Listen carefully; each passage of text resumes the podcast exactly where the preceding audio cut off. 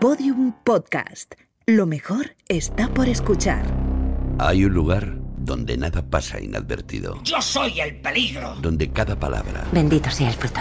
cada gesto, Y se acerca el invierno. cada mirada La verdad está ahí fuera. es analizada al milímetro. ¡Tenemos que volver! Ese lugar es secreto, Joder, joder, joder, joder, joder. pero nosotros podemos acceder a él. Laboratorio de Investigación de Series. Con los agentes Aurea Ortiz, Miquel Labastida y David Brieva. En Podium Podcast. ¡Estábamos tomándonos un descanso!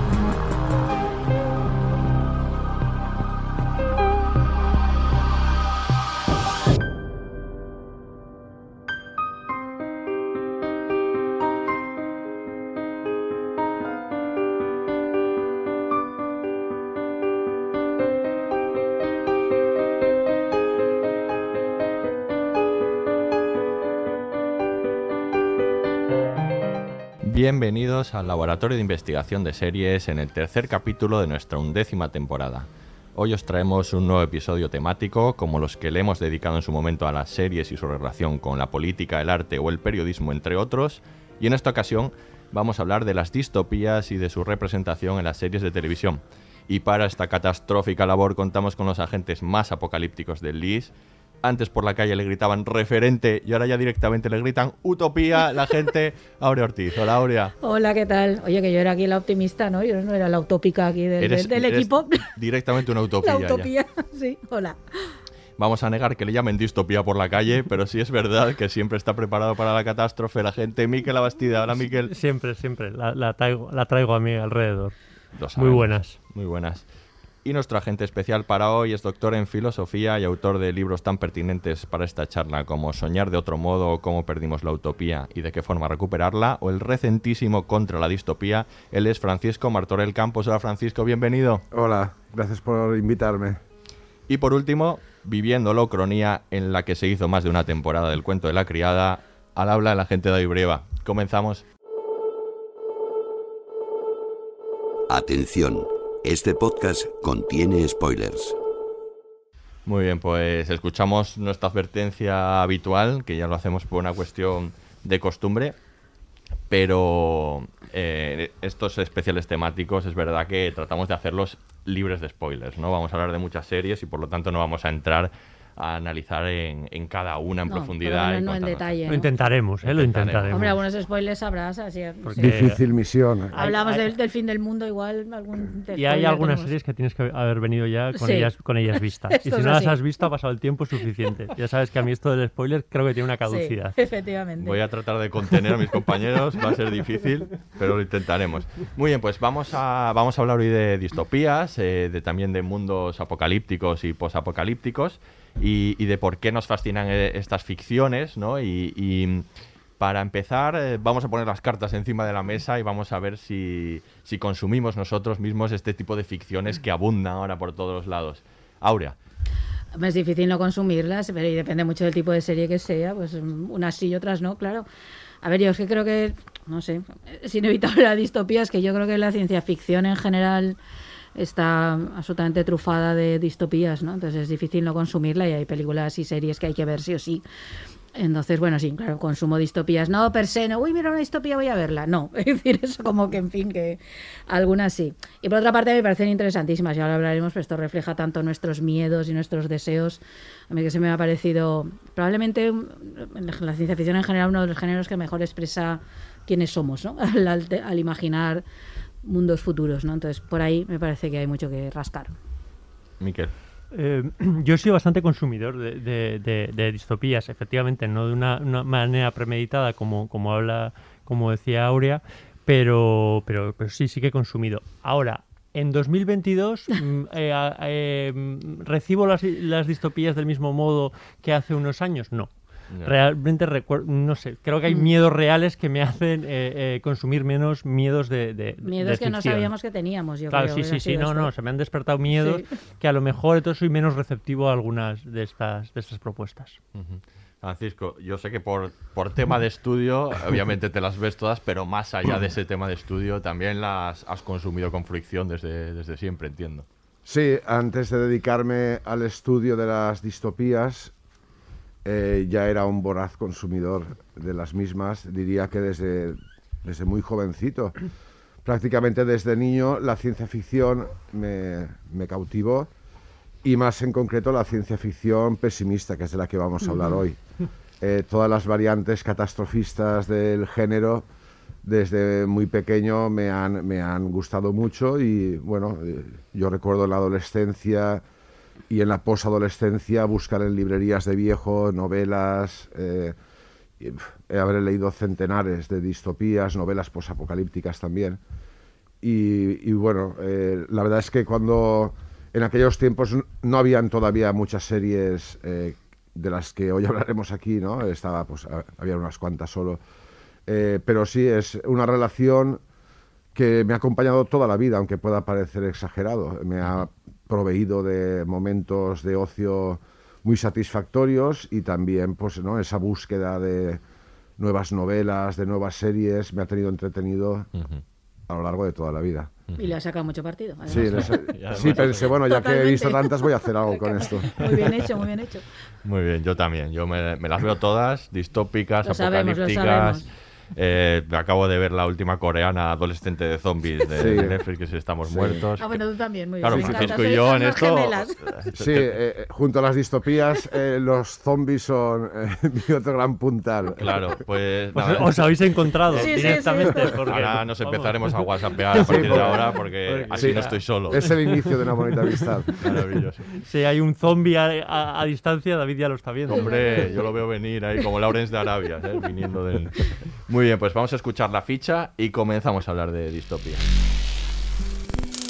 Nos gusta imaginar mundos catastróficos. Nos pasó en la literatura con obras como Un Mundo Feliz o 1984, en el cine con Hijos de los Hombres o Gattaca, y por supuesto en las series. Sobre ellas hablaremos hoy en este especial en el que no faltarán títulos como Black Mirror, Years and Years o El cuento de la criada.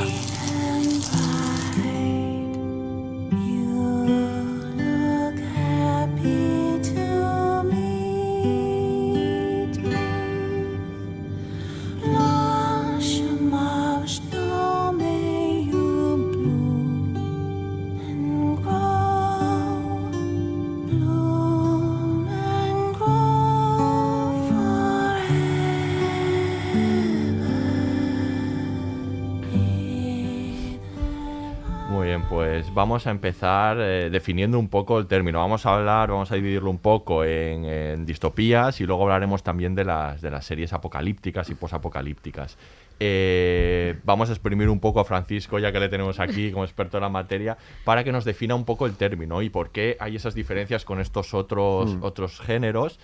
Y, y bueno, así también hace- eh, creamos un pequeño marco, ¿no? ¿Cómo, Sí. ¿Qué serían exactamente las distopías, Francisco? Bueno, eh, el relato en cuestión, sea literario, televisivo, cinematográfico, para poder ser catalogado de distópico, debe de describir una sociedad del futuro peor que la del lector o la del espectador. Esa sociedad del futuro eh, debe ser además descrita con cierto detalle, con cierto nivel de detalle. No hace falta que sea eh, una minuciosidad absoluta, pero debe ser descrita con cierto detalle. Así pues, para hablar de distopía, la serie, en este caso, eh, debe demostrarnos una, una sociedad y debe describir sus diferentes estamentos, su funcionamiento. Sin embargo, eh, los relatos apocalípticos o catastrofistas eh, muestran cómo la sociedad actual cae a consecuencia de algún tipo de calamidad, que puede ser una invasión zombie o puede ser un meteorito o un virus. Y los relatos posapocalípticos muestran eh, la coyuntura eh, que se despliega después de la caída de nuestra sociedad, una caída lejana o cercana. Así pues, lo que el elemento diferencial entre la distopía y los otros subgéneros de la ciencia ficción agorera es que la distopía describe una sociedad que no es la nuestra, es peor que la nuestra, y el género eh, apocalíptico y posapocalíptico eh, toman como referencia nuestra sociedad, bien porque ya terminó hace tiempo, bien porque eh, se ve en una encrucijada eh, a causa de alguna catástrofe.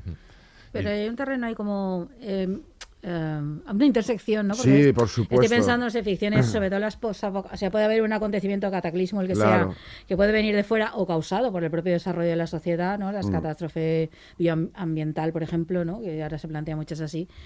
Pero luego toda, toda esa parte de reconstrucción de una comunidad que Mm. normalmente tiende a ser peor, ¿no? Que Sí. la sociedad que tenemos. Ahí no, ahí no Sí, habría como sí. un cierto deta una cierta Contaminación. distopía, ¿no? Quiero decir, en esas sociedades que se crean Sí, peores, ¿no? Donde que sacan como lo peor del ser humano, el, Mm. el hombre es un lobo contra el hombre, ¿no? Y, Claro. y crea algo peor que lo que existió antes de la destrucción. Eso claro. sería- Esta, esta demarcación que he realizado, eh, las fronteras que la constituyen, desde luego no son sólidas, son muy Ujú. porosas y hay contaminaciones entre los diversos géneros. Por ejemplo, Los 100 Ujú. es una serie posapocalíptica, pero tiene también ribetes distópicos. Eh, se podría definir como una distopía posapocalíptica. Y lo que comentabas de, bueno, estas comunidades posapocalípticas que nos muestra eh, el cine y las series de este género, eh, suelen ser también, eh, tienen ribetes distópicos Ujú. porque, bueno, eh, eh, sucumben a la, a- a la ley del más fuerte, eh, es- eh, se abre una guerra de todos contra todos por los recursos, por los escasos recursos que quedan, este tipo de cosas.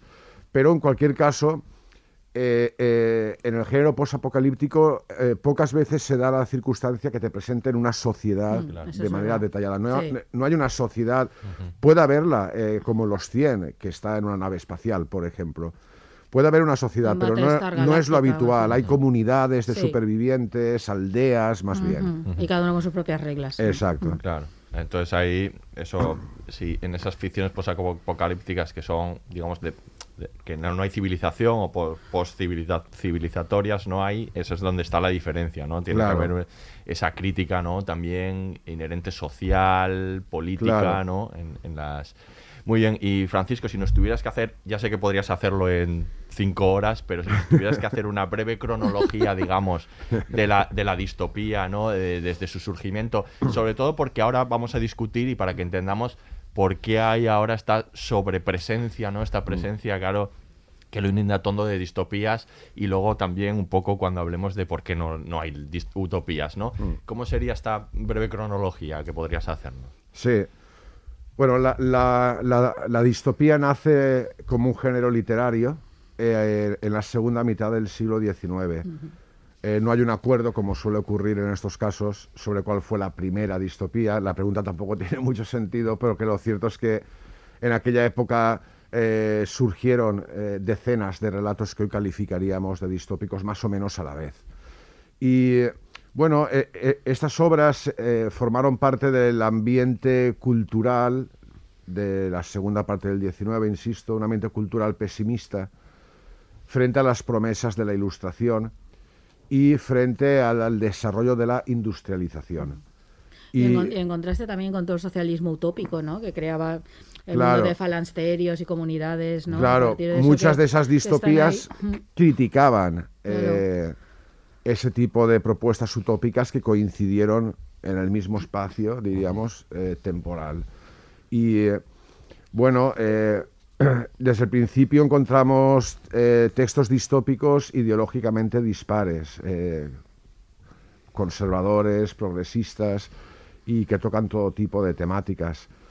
Y ya en el siglo XX, con la Revolución Rusa, ya antes hubieron varios textos que eh, mostraban, imaginaban futuros donde la revolución triunfaba y era una catástrofe. Y llegó el gran clásico que fue Nosotros, de Zamiatin, que fue la novela que inspiró a Orwell para escribir 1984. En el medio estuvo Mundo Feliz, de Huxley, eh, centrado más bien en, en- en el desarrollo tecnológico.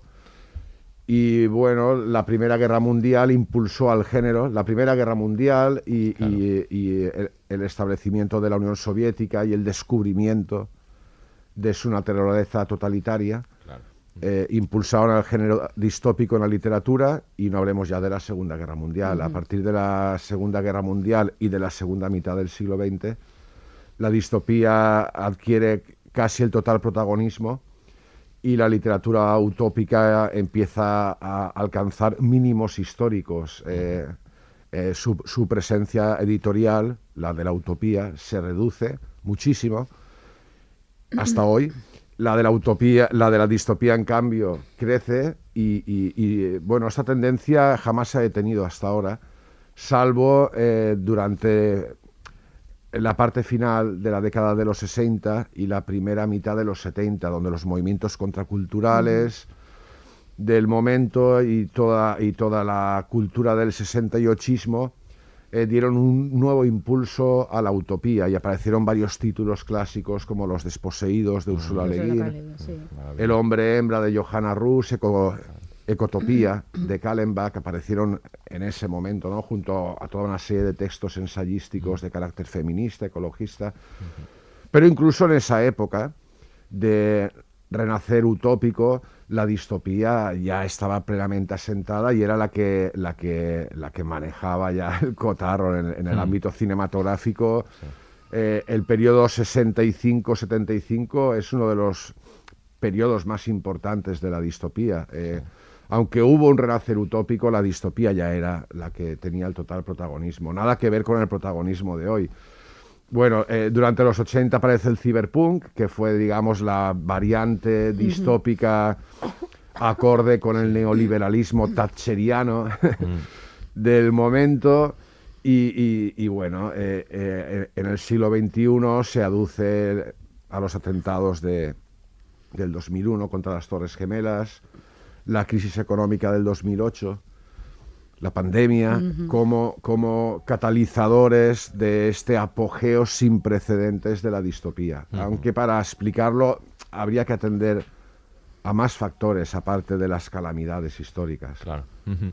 Y llegamos a, ese, a este momento en el que, pues eso, tenemos ficciones distópicas para aburrir, ¿no? En Mm. todas las eh, televisiones, en las plataformas, En eh, las salas de cine, en todas partes. en todos los sitios, ¿verdad? La literatura, la literatura. La literatura, La por sí. supuesto, ¿no? Bueno, sobre todo para los jóvenes. ah, te- Sí, sí, sí, claro, sí, todas sí, las sagas un- juveniles sí. Claro, son son distópicas. Son un fenómeno. todas, sí. Desde los En televisión empezaron en los 70, principalmente en el Reino Unido. La distopía empieza a hacerse un hueco en la televisión con la BBC. Ajá. Eh, eh, a finales de los 70, principios de los 80, hay ahí 10, 15 distopías muy interesantes para el análisis y para el comentario.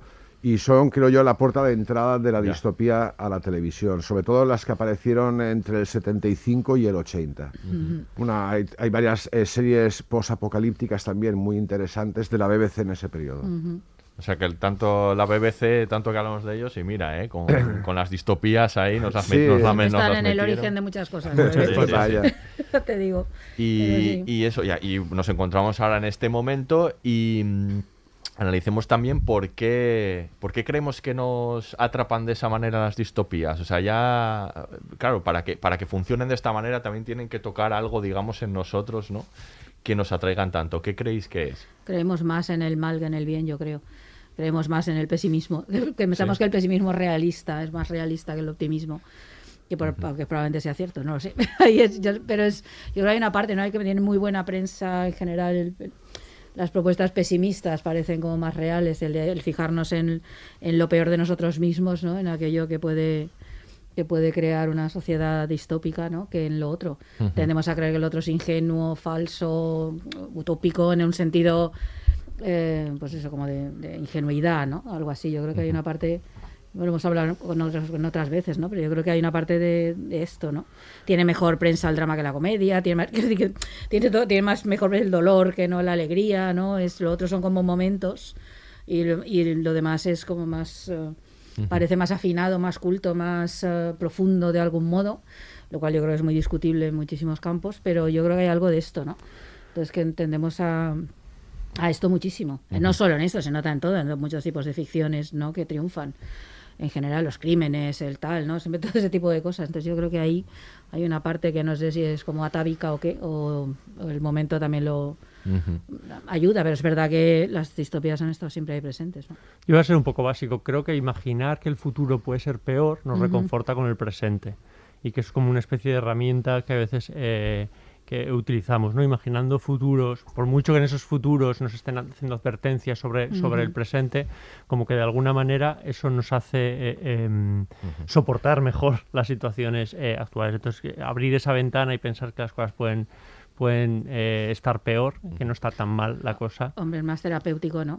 Claro, sacas, claro, sacas el miedo por ahí, ¿no? en vez de lo cotidiano o aquí en tu vida real, el miedo proyectado hacia el futuro, ¿no? Esa idea, Francisco, es una paradoja, porque si las... Eh, si las distopías son, son, una advertencia de alguna manera, eh, el hecho de que luego lo que, lo, que, lo que hagan en alguna ocasión, que esto también lo escribes tú sobre ello, sea reconfortarnos dentro de que ese futuro ¿no? que, nos están planteando es tan malo que, en, nuestro presente eh, eh, es, es, mejor que ese futuro, nos pueden llevar precisamente pues, a una inacción, digamos, que, es, precisamente lo contrario que lo que, lo que quiere el creador de la distopía cuando nos lo está contando. ¿no?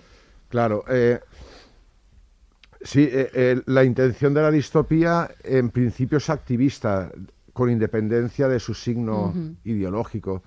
Lo que pretende es despertar conciencias y que el espectador eh, salga del atontamiento cotidiano para tomar partido y evitar que ese futuro se haga realidad. Esa es la intención, pero en la práctica desde luego no parece que esté funcionando, porque eh, bueno es estamos en la época sin ningún lugar a dudas donde más distopías se consumen y donde más éxito tienen y no parece que las manifestaciones en la calle se estén produciendo todos los días, ¿no?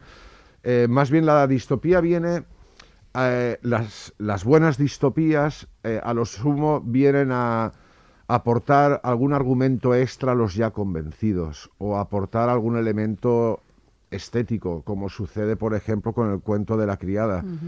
Cuento de la criada, que a mí me parece personalmente una serie excelente, eh, en sí misma eh, no aporta nada al feminismo que no estuviera ya ahí. Eh, aporta un disfraz para las manifestaciones y aporta una serie de símbolos y de imágenes poderosas, sin ninguna duda, para que el discurso feminista ya establecido con anterioridad pueda comunicarse a, mm. a la gente, ¿no? Y bueno, eh, por lo que comentabais, ¿no? Eh, eh, ¿Por qué la distopía nos atrapa? Estoy de acuerdo con los comentarios que se han hecho. bueno, en primer lugar aquí es obvio que para entender por qué la distopía cuenta con tanto prestigio, es inevitable pensar en la crisis de la utopía, porque son dos fenómenos que corren paralelos. Y efectivamente, desde que la utopía entra en crisis, no solo en el ámbito literario, sino en el ámbito político, en el ámbito filosófico, en el ámbito científico, desde eh, la segunda mitad de los años 70, desde que entra en crisis ya definitivamente ahí, luego la crisis ya se sella con la caída del muro de, Berlín en el 89, eh, bueno, lo que encontramos efectivamente es que eh, la pose decadentista, eh, bueno, pues gana predicamento, goza de buena prensa. Eh, en el ámbito de la teoría cultural, el filósofo o el sociólogo de turno, cuanto más catastrofista y cuanto más agorero es, más prestigio tiene, como, como si en efecto eh, fuera más riguroso, ¿no? Pero esto es un sesgo realmente, porque el pesimismo absoluto es tan sesgado, ofrece una visión de las cosas tan sesgada como el optimismo saltarín. Son dos perspectivas que en realidad están filtrando la información, están seleccionando la información. Byung-Chul Han, este filósofo coreano de moda, que publica un libro cada 15 días. Sí, sí, sí. Es, más o menos. Sí, parece. Es, un icono de esto que estoy diciendo. Tiene más variedad en los nombres que Sisek, también te lo digo. Es un icono de esto que estoy diciendo. Eh, lee sus libros y parece que te esté proveyendo de una visión sagaz, profunda y rigurosa del mundo en el que vivimos. y no dudo que en efecto eh, nos transmita una lectura interesante del mundo en el que estamos, pero desde luego es una interpretación muy parcial, porque en la realidad también existen elementos potencialmente emancipadores Claro. que no vemos precisamente por el sesgo distópico que hemos interiorizado. Claro. El otro día, buscando documentación sobre esto, ayer encontré que Emma Thompson y Gal García Bernal hicieron, los actores hicieron un llamamiento a finales de 2020, con la época que estamos, a los creadores para que crearan utopías. que ya estaba bien, que, que es verdad, ¿no? y que se fijaran en, en esto que estás comentando, ¿no? el hecho de que de que hay cosas buenas que es, que es bueno contar, porque es verdad que a veces nos está poniendo el foco, ¿no? Y bueno, y casi todos los relatos distópicos, o por lo menos los post-apocalípticos, está esa parte, tú tienes que optar entre competir ¿no? y ser un lobo contra los demás o colaborar. Y de hecho, si la humanidad hubiera colaborado, pues no hubiéramos llegado hasta aquí, estaríamos todos muertos hacía, bueno, toda la- desde mucho, ¿no? Y esa parte ahí, en la, creer como en la cooperación, y es verdad que no hay relatos, hay muy pocos o o lo- dentro de los relatos distópicos, claro, sí que aparecen esos brotes, ¿no? Como de cooperación y demás, pero esos no acaban construyendo el relato completo. El relato completo Claro. siempre es pues un futuro distópico en el cual alguien intenta que eso cambie, pero no acaba de funcionar Claro. y no y tiene pues eso como mala prensa. Pero es que eso existe en la realidad. Esto es lo que luego me critican que soy optimista, pero es que es esa parte, ¿no? De fijarte en esa parte de cooperación. Igual ese relato tampoco vendería, Hay, también hay digo. distopías que, que poseen eh, impulsos utópicos, estas distopías donde, por ejemplo, el cuento de la criada, Sí. por seguir con ella, el cuento, en el cuento de la criada no todo es pesimismo. eh, es, eh, son las distopías Hay críticas. esperanza, claro. son las distopías Sí. críticas, que Hay es como se colaboración. Claro, hay, claro. Exacto. Hay resistencia contra el Exactamente. totalitarismo, hay todo eso. Exactamente. Son las distopías críticas, que es la categoría que se emplea en el mundillo, en el gremio que nos dedicamos a esto. Hay un gremio de distópico. De Sí, amantes es- del sí, sí, sí. El gremio distópico. Están los estudios utópicos. ¿eh? Sí, eso sí. Están los estudios utópicos, que es una eh, disciplina eh, en Estados Unidos bastante célebre, interdisciplinar, donde eh, también se integra el estudio de las distopías. En España es poco conocido eso. Pero en las distopías críticas, como el cuento de la criada, encontramos grupos de resistencia. El mensaje es que la resistencia es posible. Por tanto, hay cierto utopismo ahí también, ¿no? Eh, sin embargo, es un utopismo incompleto, porque es un, eh, eh, esas eh, instantáneas esperanzadoras que el relato te va dejando de manera puntual, eh, bueno, eh, no acaban cristalizando en ningún retrato de una sociedad mejor. Eh, Cuando el relato de la distopía crítica, con sus revoluciones, sus grupos resistentes, etcétera, eh, cuando la revolución triunfa, eh, Se acaba. se acaba. O la película, la novela o la serie se, Y se no sabemos acaba. cómo es esa sociedad. Claro, pero Claro. incluso estas distopías críticas, por lo que comentaba antes el compañero, incluso las distopías críticas generan esa sensación de alivio. Da igual que la distopía sea tradicional, como 1984, en la que el resistente es uno y la acaba palmando, que sea el cuento de la criada, donde los resistentes son muchos y vencen al final. Eh, da lo mismo. La sensación con la que se queda el espectador es, bueno, menos mal que no vivo en ese futuro. Ya. Claro. El, eh, nuestro presente no es perfecto, que si la guerra, que si la pandemia, que si el desempleo y tal, pero desde luego es mejor que, que lo que acabo de ver. Y eso es inevitable, porque toda distopía, para serlo, te tiene que presentar por obligación un futuro peor. Eh, Pero es, es curiosa el, el- el efecto de esa advertencia, que luego en realidad no, no- no tiene un calado real en, en- en nosotros, ¿no? Yo pienso en Black Mirror, ¿no? Que es como una advertencia con la tecnología. Tú, tú ves Black Mirror, te asustas y dices, ostras, es verdad lo, lo que puede ser la tecnología. Y acto seguido coges, Coges el, el móvil, móvil. y cada vez además lo utilizas Voy a para, pa- puntuar para, esta serie para de más, a no, y ¿no? utilizas para más Exacto, cosas. le das- Metes tus tarjetas ahí, subes todo, todo, todo ahí, o sea, quiero decir, Claro, sí, sí. eh, eh, cómo hacemos eh, esas- esa, esa- separación, ¿no? Que se, que se podría aplicar a un montón de, de- de discursos más que, que nos han contado las distopías, ¿no? Quiero decir, las distopías nos, llega- nos llevan advirtiendo de los auges de los totalitarismos, ¿no? Y los peligros de los totalitarismos un montón de tiempo. Y aquí están, Sí, sí. instalados entre, entre, entre nosotros. Y, claro, es significativo de todas formas que, claro, que son series que, mm, que al final, eh, si están ahí también es es por algo. Quiero decir, eh, aquí hablamos hace poco de, de, mm, el juego del calamar y tuvimos una pequeña discusión sobre los efectos de esta serie, al ser Mm. una serie con un claro mensaje anticapitalista Mm. ¿no? y antisistema, pero que está en Netflix, ¿no? De alguna Claro. manera Claro. y que... no- Entonces, Eso es. esto lo, Y ya, que sé- ha, ya- y que ha ya sé que- propiciado ventas de zapatillas. Claro, claro. De los Entonces, monos, yo ya de sé los que esta no, que no es una distopía, aunque pueda tener elementos y tal, pero no es una distopía. Pero claro, ¿hasta qué punto estas series no son, obviamente, por todo lo que estamos comentando, una amenaza al sistema de ninguna manera, ¿no? Pero una serie no- nunca va a ser una amenaza. A ver, igual No, estamos para- pero para la series- imaginación, por lo Pero menos, para que tú las te películas, plantees los se supone que no son una amenaza, pero sí que deberían ser una herramienta, ¿no? Hombre, Es no. Decir, son herramientas para las series de televisión hoy día. Antaño eran las novelas. Claro. Eh, hoy son las series de televisión. eh, ayudan a moldear el imaginario Claro, cultural claro. eh, de Sí. un momento dado. Y bueno, el juego del calamar no es una distopía, pero es un síntoma de que eh, actualmente eh, hay una especie de establishment anti-establishment, de que es el propio sistema capitalista el que eh, promociona y el que difunde y el que produce eh, series anticapitalistas, que puede ser La Casa de Papel, por ejemplo. Bueno, anticapitalistas es decir mucho. Sí, Series pero- críticas con el capitalismo. ¿no? Como La Casa de Papel, fuera de la distopía también. El Juego del Calamar, pero dentro de la distopía tenemos series como Snowpiercer, Muchas, sí, eh, sí. como el- la última adaptación de Un Mundo Feliz, como por de- por- Incorporated. última adaptación, por desgracia. del Sí, mundo era malísima, decir, era malísima. Terrible, pero bueno. Incorporated de los hermanos Pastor en, en. Sci-Fi Channel.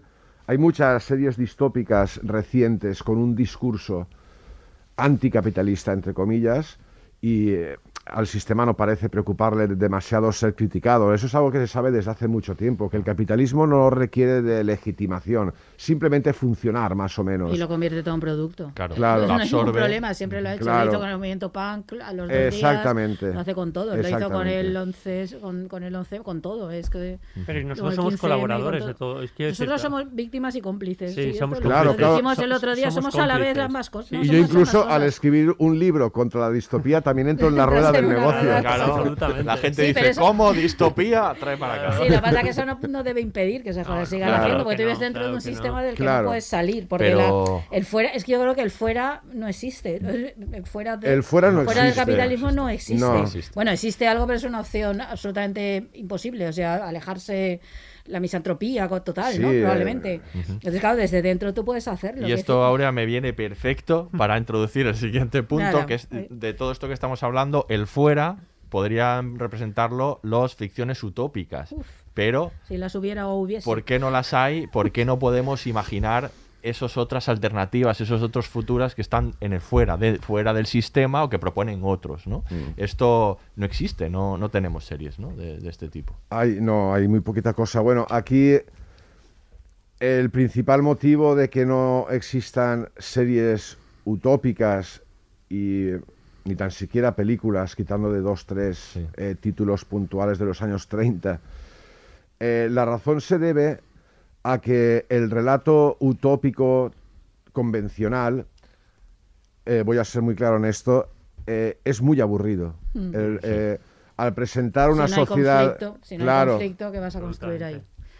al presentar una sociedad supuestamente perfecta, el conflicto está desterrado de la narración y en realidad no sucede nada. Eh, cuando uno lee la novela utópica del siglo XIX, del siglo XVIII, incluso de la primera mitad del XX, la utopía literaria de turno, bueno, pues eh, es un coñazo, Claro. eso es un, un sermón, Claro. un- es- se, se- se parece más bien a un sermón en el que el visitante de la sociedad idílica, pues un día va a los colegios, un día va a las fábricas, un día... Pero esa es la utopía convencional, pero no es el único tipo de utopía que existe o al que podamos aspirar. La utopía no es necesariamente eso. Fue eso porque en su momento histórico tenía que ser eso.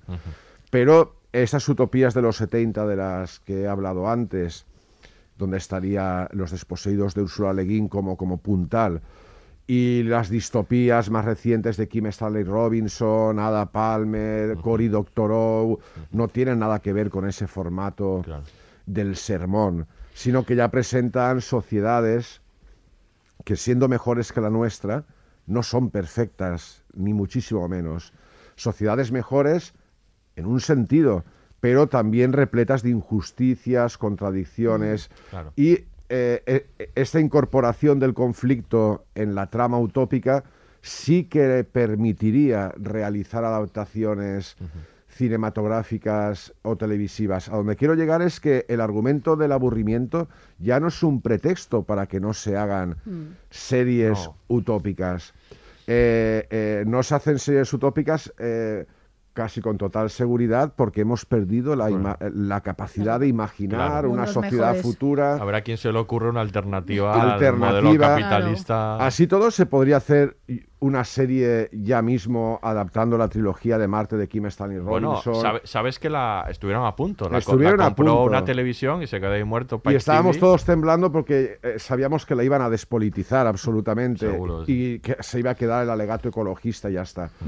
Pero se podía hacer una serie, una comedia en la BBC sobre un futuro con renta básica universal, economía circular, co- consumo de proximidad. Se podría hacer, no se hace precisamente por este sesgo distópico y este clima distópico en el que estamos y porque en realidad eh, eh, cuesta mucho eh, concretar un futuro postcapitalista o al menos no tan, capista- no tan capitalista como el de ahora, ¿no? Está en la mente la creencia firmemente asentada de que no hay alternativa y, y, y va a costar mucho de que la utopía se, abra- se abra paso en, en televisión. Pero no estamos en un momento en el que es un poquito más eh, eh, eh, posible, quiero decir, que Hmm. estamos en un momento tan malo con una pandemia y, y un montón de, de- de problemas a nuestro alrededor que quizás sí que necesita, Hmm. sí que estamos más ávidos de, de- de utopías. Y hombre, ya, yo creo que la pandemia ha abierto algunas cosas. Por Hay eso. gente Sí. que se está replanteando su relación con el trabajo, por ejemplo, Mm. muchísimo. Está hay gente que está abandonando Y la salud trabajos mental, alienantes, la cuestión de la salud mental, la de la cooperación. Un montón de cosas. Claro, yo creo que sí que están ahí en ese, en ese tipo de cosas. Claro. Yo creo que eso Sí, sí, sí. que Es que justo-. Hay una conciencia Bueno, y la conciencia ecológica, efectivamente, eso sí que es que cada vez justo está ma- en los más peores momentos, justo en los peores momentos es cuando históricamente han surgido Claro. las utopías como una manera de compensación, pero también como una forma de, de canalizar el deseo de transformación y de, y de es. expresarlo. Eso es. No solo escapar de la realidad, sino también intentar transformarla.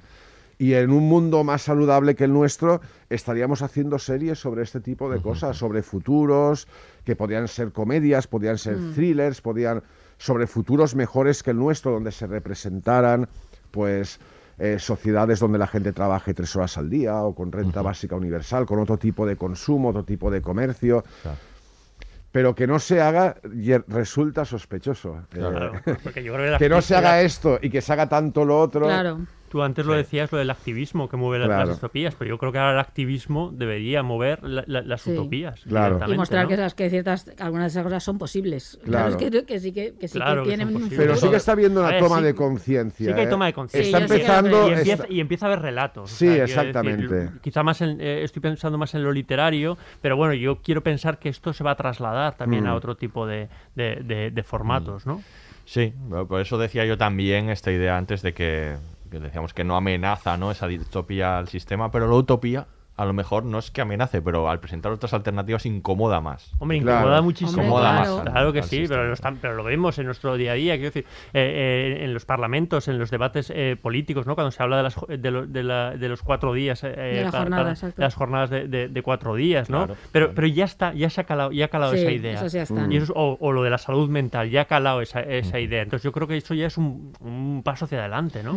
Pues muy, acabaremos luego también hablando un poco más de utopías. Ahora vamos a escuchar un corte y continuamos hablando. Ahora estoy despierta y veo el mundo. Antes estaba dormida. Así es como permitimos que sucediese. Cuando masacraron el Congreso no despertamos. Cuando culparon a los terroristas y anularon la Constitución, tampoco despertamos. Dijeron que sería temporal. Nada cambia de golpe. Si estuvieras en una bañera que se calienta poco a poco, morirías hervida sin darte cuenta.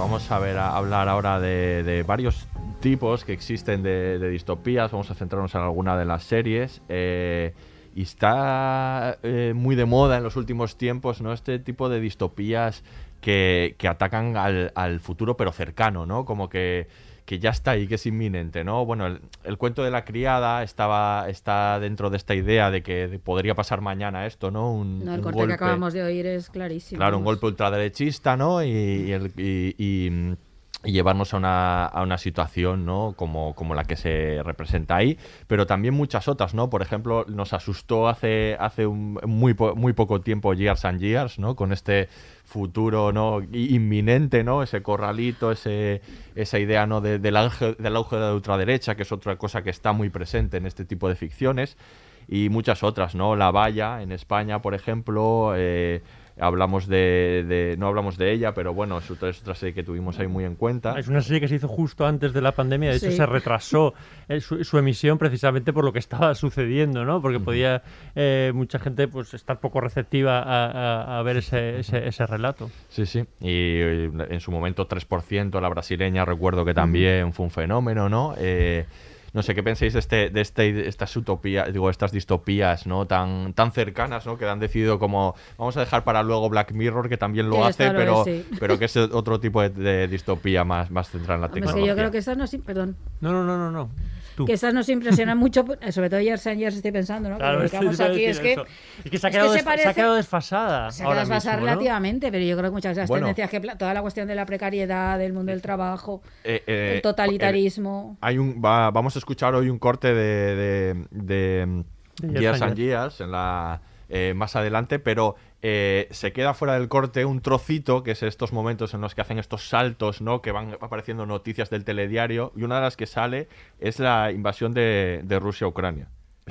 ¿En En la- serio? en- en- sí, sí, en, en- No lo recordaba. en Sí. la- en- es- son de estos que dan noticias y las dan muy cortas, y una de esas es esa. Yo, yo Por no creo que- ejemplo, yo ¿no? no creo que se haya quedado desfasada. A ver, A ver, a ver, sí, y, no. todo, y todo el discurso Sí, este igual- famoso igual- de eh, la igual- abuela. Es que eh, él, él no se ha apropiado el, el- el adjetivo que he dicho. Quiero decir que lo veía, lo veíamos un poquito más lejano. Y, no, quiero está aquí, decir- está aquí, es el- casi el presente. Es el presente. Claro, pero yo creo que eso funcionaba tan... A ver, es que cuando habláis antes de los efectos que puedan provocar las distopías, que a veces pues dicen, pues virgencita que me quede como estoy, que esté mucho mejor ahora y mejor no voy al futuro. Yo creo, por ejemplo, Years and Years es una que creo que, a ver, a los que ya podíamos, estábamos un poco en ciertas lógicas o en ciertos estos, ya era como... Vale, esto yo me lo sé, y para los que a lo mejor no se pensaban algunas cosas, yo creo que sí que hizo muchísima gente debatiera algunas de estas cuestiones que la serie planteaba, porque lo planteaba de una manera tan cruda y sobre todo tan cercana y a Sí. través de esta idea que me parece buenísima de coger una familia normal y corriente y lo que les va pasando, en vez de coger a los salvadores de la tierra y tal, aunque luego al final, en fin.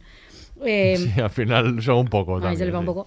Pero bueno, eso, y, y entonces yo creo que lo que hizo que era que planteaba cuestiones, ¿a dónde lleva la precariedad esta que tenemos, laboral que tenemos ahora? Entonces esto lo llevan ahí hasta sus últimas consecuencias. ¿A dónde llevan los discursos Populistas de populistas derecha, ultraderechistas, racistas, tal, etcétera? Y entonces lo lleva hasta el final. Entonces va jugando con todo esto, claro, de una manera muy verosímil. Yo creo que lo que pasa en años es que es muy verosímil y no hace falta Sí. que plantee tecnologías complejísimas, de inventarse nada de lo, lo que está aquí. Entonces yo creo, por ejemplo, está, ya- abrió muchos debates y yo, claro, es imposible medir el impacto de una serie en términos de cómo va a cambiar nuestra manera de pensar, porque estas cosas además no son causa-efecto, esto funciona como a largo plazo. Pero yo creo que este tipo de ficciones que te van planteando esto, va, yo creo, calan seguro. Yo calan, pero esta más otra, más otra, más otra, en la cual van, ¿no? Igual que...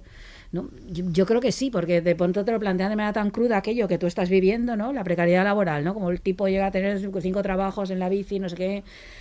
No sé, a mí me, Sí, pero que hay me cosas que como. quiero decir. Boris Johnson no, no era primer ministro de. Reino Unido cuando se estrenó Years and Years. O sea, quiere decir que ahora lo ves, Years and Years, Claro, y lo ves con otra tú, perspectiva, claro. porque Claro. es que tienen allí de primer ministro a Boris, Boris Johnson. Johnson, sí. La pandemia no, no, no había. eh. Sobre todo suscitado quiero decir, esos terrores ¿no? a, a quedarnos sin eh, determinados elementos en nuestra vida, a que, a que los bancos pudiesen cerrar, que eh, ese tipo de, de- de- de cosas, aunque estaban existiendo en Aunque otras partes del mundo, ya había claro. sucedido, pero ya es esta cuestión de que siempre lo vemos como más, eh, más lejano. Ahora no lo vemos tan lejano. Eh, hay- de ahí lo del adjetivo de, eh, desfasado, ¿no? Con, Sí. con Years and Years, que creo que bueno, Mm. sigue siendo pertinente en algunas cuestiones. ¿Qué lectura haces, Francisco, de estas series como que atacan a, si antes podíamos hablar de futuros más remotos, de- a- al futuro casi inmediato, ¿no? Como estas distopías de inmediatas, ¿no? Va a pasar mañana. Sí. Bueno, eh, Years and Years, eh, hay, hay un chico que por redes sociales me comentó que le había gustado mucho mi libro, pero que no me perdonaba lo de Years and Years. lo, he, lo he leído. Era muy buena, era, era muy buena y es una gran serie. Y, y sí, es, es, una- es- es magnífica. A mí me gusta mucho Years and Years y coincido en que realiza un diagnóstico de la situación eh, bastante acertado. Eh, yo temo que el calado de estos productos, por retomar un poco la conversación, es, es minúsculo en caso de haberlo.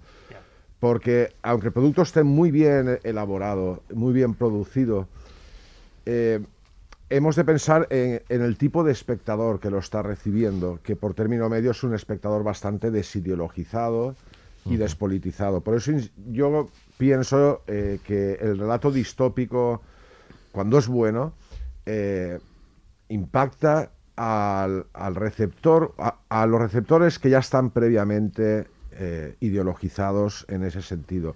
Puede darse el caso de que el cuento de la criada abra los ojos de una Mm. mujer en concreto, o que Years and Years abra los ojos, pero eh, en general me parece que no. Un poco como decías, ¿no? Los pocos meses ganó Boris Johnson en el Reino Unido. Claro. No, no parece que tuviera mucho impacto, a corto plazo por lo menos. Pero la serie es magnífica. Y eh, bueno, Years and Years, las series que habéis comentado, ¿no? La, La Purga La incluso. purga también, sí, sí. Y aquí hay toda una tradición de series eh, distópicas que reflejan futuros cercanos. Ya lo hacía Max Hydrom, la serie cyberpunk Mm. De sí. los 80. Ya lo creo. Y el origen de esto un poco es cyberpunk, esta idea de, de, es, eh, un viaje a 20 minutos en, el, en el futuro. Ahora los 20 minutos se han transformado en 5 o 6, Sí, parece ser. sí, sí, sí, sí. Y es algo muy inmediato. A mí personalmente no me acaba de convencer. Eh, a- me parece que es como coger el telediario y echarle un poquito de salsa picante al asunto, eh, esa estrategia. Bueno, a veces el telediario podría ser una Podría serie ser de, esta- peor. de estas. Y el No, peligro de quedar desfasada que comentabas, eh, mm, a mí no me parece tan desacertada eh, la palabra en cuestión. A lo mejor en Years and Years todavía no, ¿no? Hay muchas cuestiones que siguen estando sobre la mesa, muy importantes. Pero ah, hay episodios de Black Mirror que un poco ya los ves y parecen Sí, es ingenuos, verdad, ¿no? Y yo prefiero las distopías del largo plazo. Por ejemplo, yo pienso en un relato como La máquina se para, de Mm. 1909. Qué bueno. Eh, esta civilización subterránea donde los individuos pasan la vida encerrados en habitaciones y se comunican entre sí a través de pantallas, jamás se tocan. Y la simple expectativa de tocarse les produce una gran ansiedad. Y todo está gobernado, todo ese sistema, por la máquina, por una entidad eh, cibernética llamada la máquina. Bueno, yo me imagino a alguien de 1909 leyendo esto y la sensación que tendría, el shock, ¿no? De, de estar eh, visitando un mundo completamente bizarro, un mundo eh, inaudito, nuevo, inconcebible. Bueno, el hecho es que la máquina se para, eh, sigue, no solo es que siga siendo una crítica acertada y oportuna a la tecnificación de la existencia, por así decir, sino que con total seguridad es más actual que casi cualquier episodio de, de- de Black Mirror. Y es que justo cuando el autor o autora tiene la osadía de irse a un futuro lejano, es como que eh, eh, esa relajación de poder decir la animalada que se te pase por la cabeza porque me voy dos siglos adelante, eh, permite sondear mejor las tendencias que están empezando a aparecer en el presente. Porque Years and Years eh, describe injusticias que son ya visibles para Claro. todos. Pero una buena distopía, no digo que haya que elegir, se pueden hacer distopías de todos los tipos y hay grandes distopías en las dos tradiciones estas que estamos comentando. Sin embargo, las distopías que marchan a un futuro lejano, lo que hacen es eh, anticipar peligros que para el común de los mortales todavía no son visibles. Y en ese sentido tienen un recorrido mucho más largo. Sí, pero también, también hasta cierto punto, ¿no? La gran distancia que hay respecto de aquello también nos aleja, ¿no? Eh, eh, obviamente plantea ahí todo esto, parte de nuestros terrores, el terror Mm. a la máquina, que además eh, a principios del siglo XX hay, hay infinidad de relatos que plantean esto todo el rato, porque es el momento, ¿no? Justo Mm. en que las máquinas comienzan a tener un papel central, ¿no? En, en todo. Eh, pero yo creo que también la lejanía a veces también hace que, bueno, eh, puede ser muy, eh, pues futuros muy, eh, muy inquietantes o que realmente te hagan plantearte muchas cosas pero justamente el verlos tan lejanos hace que, que tampoco mueven a como a la acción, digamos, ¿no? por lo que estábamos hablando un poco esto, ¿no? Yo, yo también creo que una serie como Years and Years o estas que plantean futuros más cercanos, yo creo que tampoco pretenden, eh, no sé, probablemente crear este especie de retrato así global para que cambiemos. Yo creo que son series muy activistas. Eh, yo creo que sí está planteada como tal, y el propio autor lo decía, ¿no? que son series activistas, están planteadas tampoco. Yo creo que a lo mejor no les importa quedarse desfasadas hasta cierto punto, que forma parte de su propia lógica. Hay relatos de todo tipo, entonces yo creo que pues en este momento quiero contar esto que porque me preocupan todas estas cosas y te voy a ofrecer un relato muy terrorífico de si seguimos por aquí, mira dónde podemos llegar. ¿no? y nunca sabes cuándo va a seguir siendo eso necesario. Mira cuando escribió el libro a Margaret Atwood y mira cuando se hizo la serie. Y mira cuando, efectivamente. Pero ¿no os parece que en Years and Years eh, hay como una especie de doble discurso, ¿no? Por un lado, el discurso de la abuela, eh, que es, fantástico, ¿no? Eh, de decir, venga, tomar las riendas de una vez. Que sigue circulando por las redes todo el rato. Sí, sí, está siempre presente por ahí. A mí me emocionó. en lo de advertencia, la abuela es que advierte todo, el rato. A mí me emocionó, he de confesarlo. Y. Mm y es ese elemento utópico de Years and Years, ¿no? Eh, que también es una distopía crítica porque hay un grupo de rebeldes, los, transhumanistas, que es fantástica esa parte de, la serie, los transhumanistas hackeando al sistema. Sí. Eh, pero luego eh, también están las observaciones de que, bueno, hemos acabado con esta política populista, pero va a venir otro eh, luego vendrá otro por el estilo. No hay remedio, tenemos que estar ojo a visor porque seguramente en lo sucesivo aterrizará otro que nos volverá a engañar.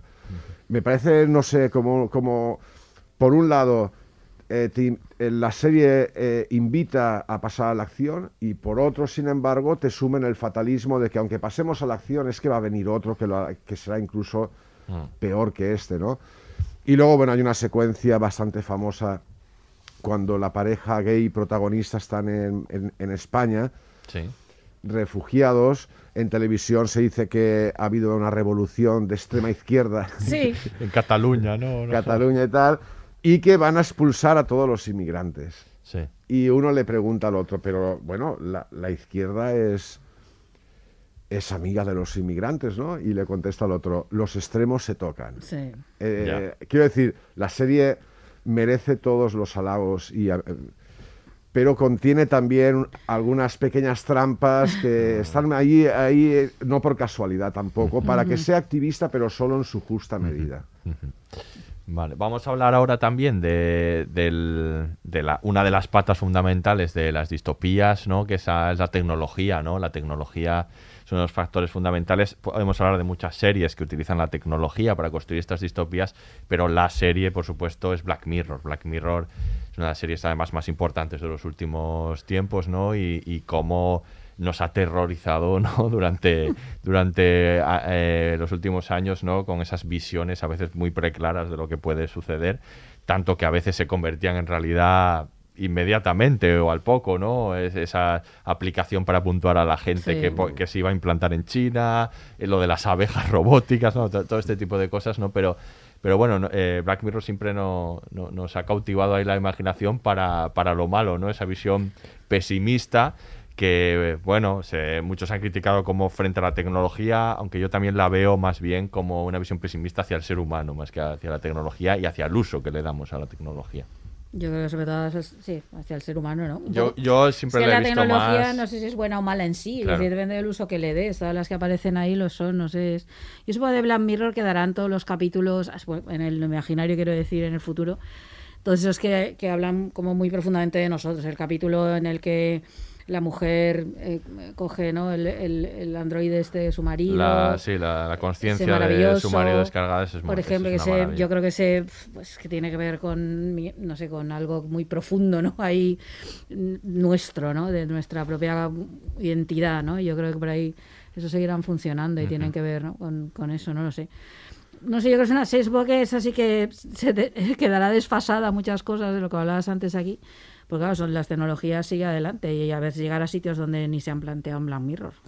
Muchas Pero Black, Black Mirror sí que es una serie, eh, es verdad, yo antes criticaba que veíamos Black Mirror y acto seguido nos íbamos a- a- al móvil a seguir con, con nuestra vida.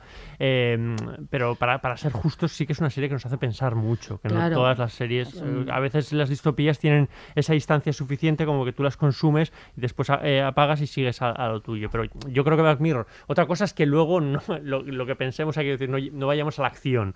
Pero yo creo que es una de las series que a mí me ha hecho reflexionar Muchísimo. más.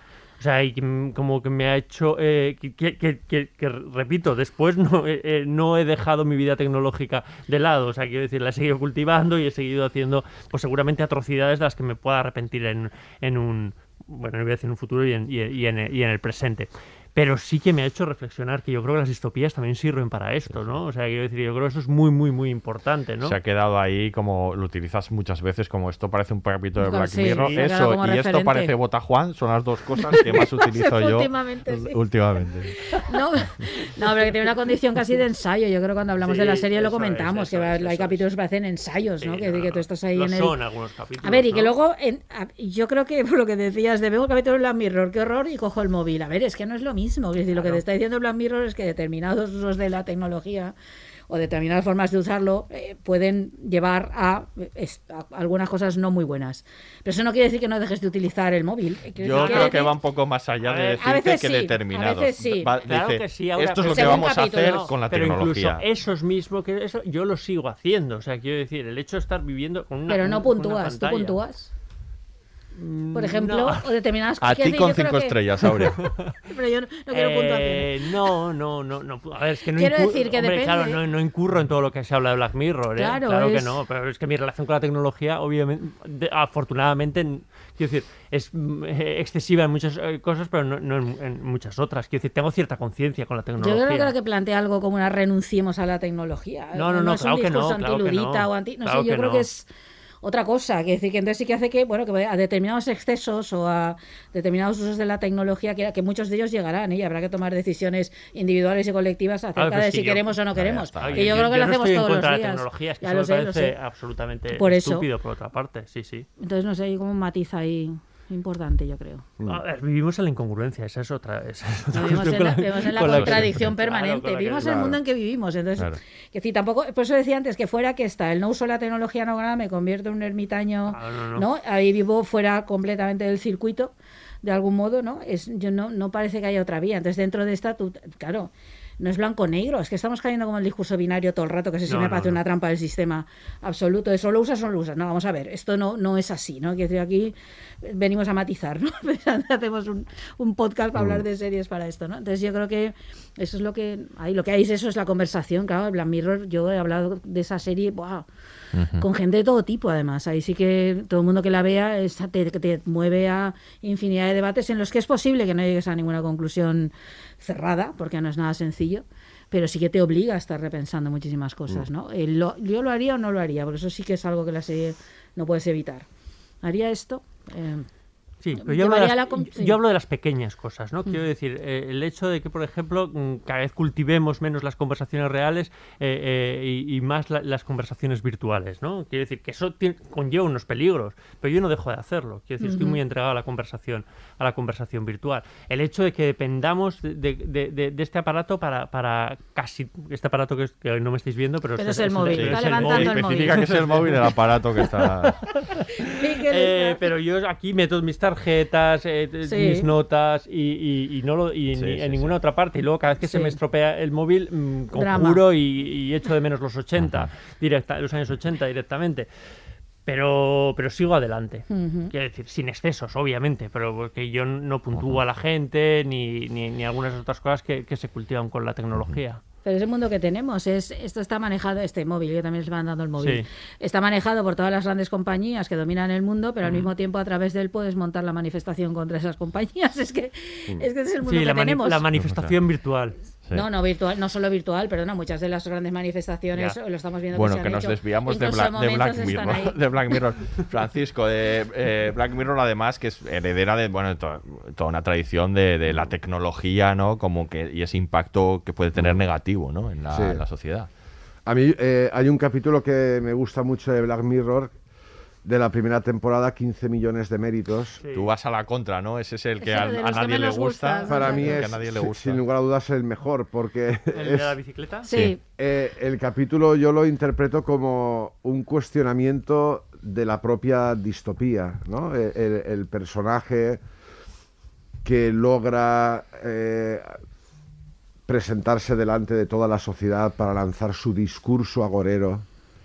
Eh, Nos tenéis presos, nada de lo que nos dais es real, vivimos en un mundo donde to- todo es artificial, trabajamos todos los días para comprar cachivaches que ni existen, eh, somos esclavos de un mundo sin sentido, con un cuchillo en el cuello, mientras tanto amenazando suicidarse Sí. delante de toda la audiencia mundial. Y eh, bueno, eh, el sistema le premia dándole un canal de televisión donde diariamente puede... eh, me parece muy divertido el, el capítulo porque podemos interpretar a ese personaje como la propia distopía. eh, que nos alerta de lo mal que va todo, que tiene un gran calado popular, que, que- que aparece en prime time, que se ha vuelto mainstream ah, totalmente y que el sistema no, y que al sistema no solo no le preocupan esos discursos de denuncia, esos discursos de advertencia, sino que los difunde y, y le, y le otorga medios para, para poder eh, propagarse, ¿no? Y bueno, eh, Black Mirror eh, tiene algún capítulo utópico, podríamos decir. Sí, el único, ¿no? Junípero, por ejemplo, fantástico, Sí, un sí. capítulo fantástico. Y el resto inciden mucho en la cuestión, me parecen bastante repetitivos, lo que es la denuncia que elabora, pertinente sin duda y con mucho talento, Charlie Brooker, no es cualquiera. Eh, bueno, eh, el tema de la intimidad eh, es, es muy recurrente en la serie, el peligro de perder la privacidad por las nuevas tecnologías.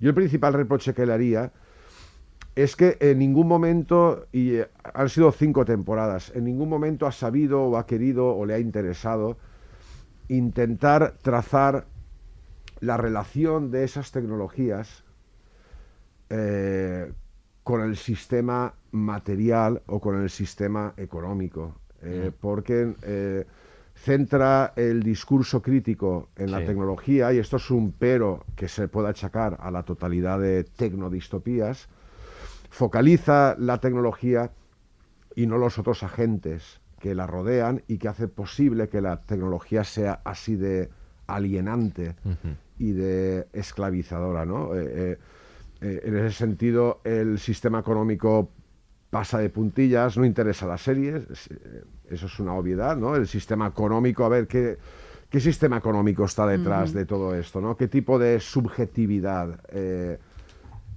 planea sobre estas, estas historias?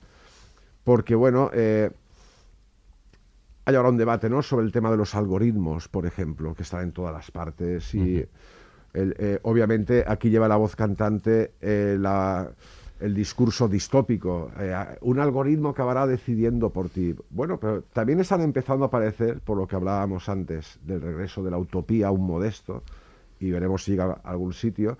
Están apareciendo, empezando a, a aparecer ensayistas y tal, que bueno, a lo mejor los algoritmos eh, son una solución para planificar la economía de un modo diferente. Quiero decir, eh, me hubiera gustado ver en Black Mirror algún capítulo un poco más atrevido que se hubiera salido de la norma, que hubiera propuesto una perspectiva un poco más eh, radical, un poco más osada de la tecnología y sobre todo un análisis un poco más complejo, ¿no?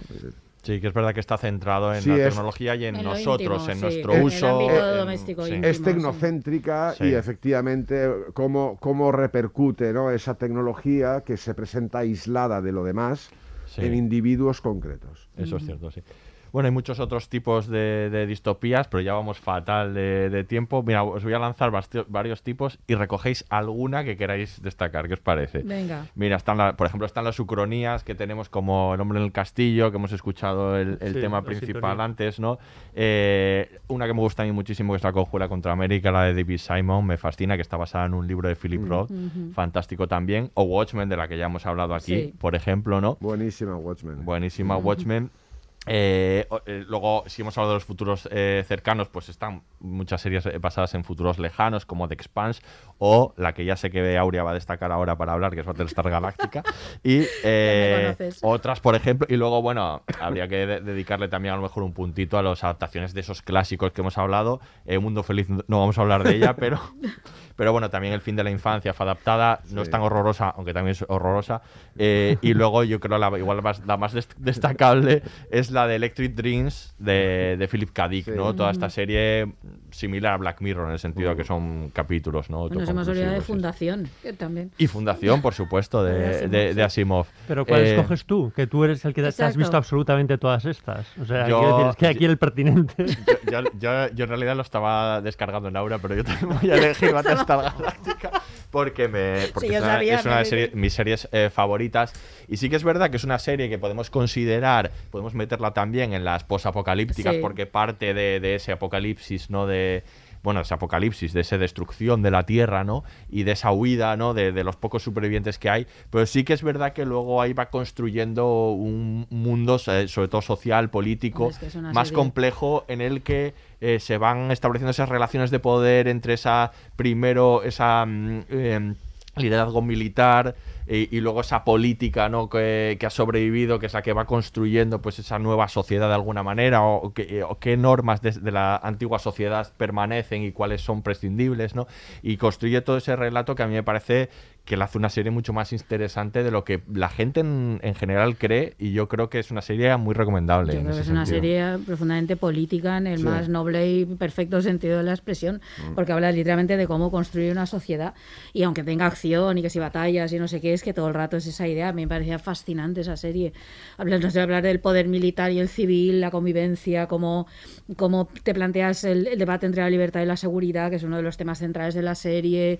Eh, a mí me parecía fascinante, claro, porque eso decía antes cuando hablábamos al principio, ¿no? De esto que es eh, de eh, ficciones ap- posapocalípticas, ¿no? Pero que luego está esa idea de vamos a crear la comunidad Mm. y ahí tú puedes crear pues una comunidad más o menos utópica, es decir, basada en una serie de valores en las cuales hay conflicto, tal vez sería un ejemplo de esto que hablabas antes, ¿no? De aquí sí que hay conflicto todo el rato porque estás creando una sociedad basada en la anterior, obviamente que está, pero que sobre nuevos parámetros y a mí me parece de lo mejor, yo creo que esta serie es, es, es que me parece completísima, Battlestar Galáctica y sorprendente, porque no te esperas todo ese contenido tan profundo y capítulos que te hacen pensar muchísimo acerca de, Mm. de, de eso, de, de- de cómo nos construimos colectivamente, ¿no? Y, y la, la- la relación complejísima entre lo individual y lo colectivo y, y ese tipo de cosas. A mí me parece en ese sentido extraordinaria la Tiene serie. muchos elementos, porque también está, el, por supuesto, el tecnológico. Hombre, claro, con todos fundamental esos, que la, la esos, a- destrucción esos se robots, supone que llega claro, que imitan la que forma todo el- humana. todo el tema sobre la identidad, que es uno de los grandes Exacto. temas ¿no? De está. todos los mundos futuros, ¿no? de la identidad del robot y del androide. Y eso sí, pero a partir de ahí plantea. Este, la parte está más mística, que reconozco que no la llevo muy bien. Eh, la- para parte Sí, del final. esta la llevo, la un poco Yo- mal en la serie, también. la llevo mal, pero Sí. el resto me parece fascinante. Pero vamos. no sucedió. Hacemos que no, sucedió. sucede. ya está. Y luego de las que has dicho, sí quisiera Venga. destacar solo por una cosa. Ah, tú te coges dos, ¿no? No, Como de- ya he espera, dicho yo no lo voy a lanzar Venga, solo, lo voy a lánzala. lanzar solo porque sí me gustaría oír lo que tiene que decir Francisco. Este tipo de ficciones, de perdón, de, de mundos futuros eh, eh, basados en, en la, este- en la idea del juego. Eh, Westworld, el parque de atracciones. Ah, bueno, Mm. claro. Westworld, pero luego también están en el cine los juegos del hambre, tal, eso hay muchas, ¿no? Toda esta, me, esta me llama mucho la atención, Mm. como planteado ese mundo del juego como una especie de campo de experimentación, que plantea un mundo futuro X, ¿no? Y me llaman la atención ahí esas también, porque esas hay un montón. Hay un montón. La mayoría de las de los jóvenes están muy basadas en esa idea. Peter Watkins en Mm. el 71 eh, filmó Los Gladiadores, que ya, ya iba sobre eso, un futuro en el que las diversas naciones del mundo eh, apuestan porque la gente desahogue sus instintos primarios más violentos, eh, presenciando un programa de televisión en el que adolescentes de todos los países se matan entre sí. Bueno, hay un montón. Rollerball, Sí, bueno, hay un montón de rollerball, exacto, eh. exacto. Ah, sí. Eh, ¿qué, qué, qué serie te coges, Miquel? ¿Cuál No, quieres eh, comentar? A ver, no, eh, eh, coincido. Iba, iba, iba, a incidir en Westworld eh, por, por la cuestión de la cercanía, pero ahí también me puedo coger a Watchmen. O sea, yo creo que Watchmen me interesa mucho. Aquí, eh, estaba recordando un poco lo que estabais diciendo, ¿no? Las, las, las, las distopías que son como más lejanas y las más cercanas. A mí siempre me han interesado, creo, las, las más cercanas. Mm. Y ahí yo creo que Watchmen tiene un, un componente político y, y sobre todo es que se desarrolla, no se desarrolla en un futuro, No. en un futuro lejano. Y a mí es lo que. Y No, sobre todo es una ucronía en el mundo actual, o sea, es una sí, otra sí, forma. sí. Absolutamente. Y, pero habla muy bien, o sea, quiero decir, advi- advierte de los peligros que, te- que ya están, que ya están ocurriendo, los que pueden venir, y habla muy bien de todo lo que está pasando en este, en este siglo. Entonces yo creo que es muy completa en ese, Mm. en ese sentido, apar- al margen de, de la puesta en escena de, de, de Watchmen, que es, que es increíble. Y luego tiene uno de los elementos más pertinentes, yo creo, en la ciencia ficción actual, que luego yo lo vamos a tocar luego en, la, en las utopías, porque es un elemento que es este idea de la descarga de la conciencia, digamos, en, en la nube o la trasplantación de la Sí. conciencia, ¿no? Eh, eh, Francisco, ¿alguna que quieras destacar de todas sí, estas? pues brevemente y aprovechando la idea de la descarga de las conciencias, yo Vale. reivindicaría Carbono Alterado. Claro, Sí, vale. Las dos temporadas. sí. Eh, una distopía política eh, anticapitalista, entre comillas, de Richard Morgan, basada en las novelas de Richard Morgan, Sí, que es sí, un sí. activista realmente izquierdista. Y Vemos que muchas de todas estas están vienen provienen de libros. provienen de, de libros. Y bueno, es una serie que tiene como un discurso político bastante claro, eh, aderezado con observaciones muy interesantes sobre la tecnología transhumanista de descargas de la conciencia, el peligro de la inmortalidad de clase, que en caso de llegar la posibilidad, de que llegara la posibilidad de eh, eh, inmortalizar a los seres humanos, cómo sería una minoría la que se aprovecharía de esa tecnología. En fin, me parece una serie a descubrir, pa- eh, para quien no la haya visto. Muy bien, pues vamos a escuchar ahora otro corte y hablamos de, de Apocalipsis. Haz algo. Yo estoy haciendo algo. Mantener el grupo unido y con vida. No he dejado de intentarlo, es evidente. Yo nunca pedí esto. He matado a mi mejor amigo por vosotros, por Dios santo. Era mi amigo, pero quería matarme. Mis manos están limpias. Puede que creáis que estáis mejor sin mí. Adelante. Yo creo que hay un sitio para todos, pero puede que sea otra quimera, puede que me esté engañando a mí mismo otra vez. Bueno, ¿por qué no, por qué no vais y lo averiguáis solitos? Mandadme una postal. Venga, ahí tenéis la puerta. ¿Podéis hacerlo mejor? A ver hasta dónde llegáis. ¿Nadie se arriesga? Vale, pero que esto quede claro. Si os quedáis, lo de la democracia se ha terminado.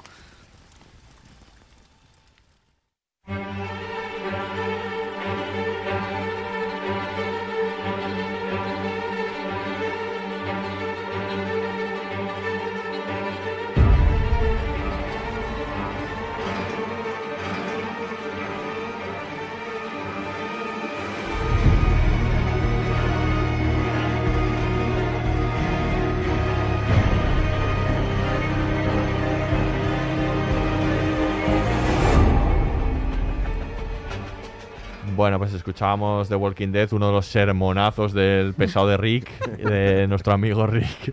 Eh, una, una, bueno, vamos a hablar ahora Me iba a de, hacer un de- spoiler ahora, pi- pienso, pero me callo, ¿Sí? me callo. De Rick. Vamos a hablar de series apocalípticas y, y posapocalípticas. Ya ha explicado también antes, Francisco, un poco las diferencias, ¿no?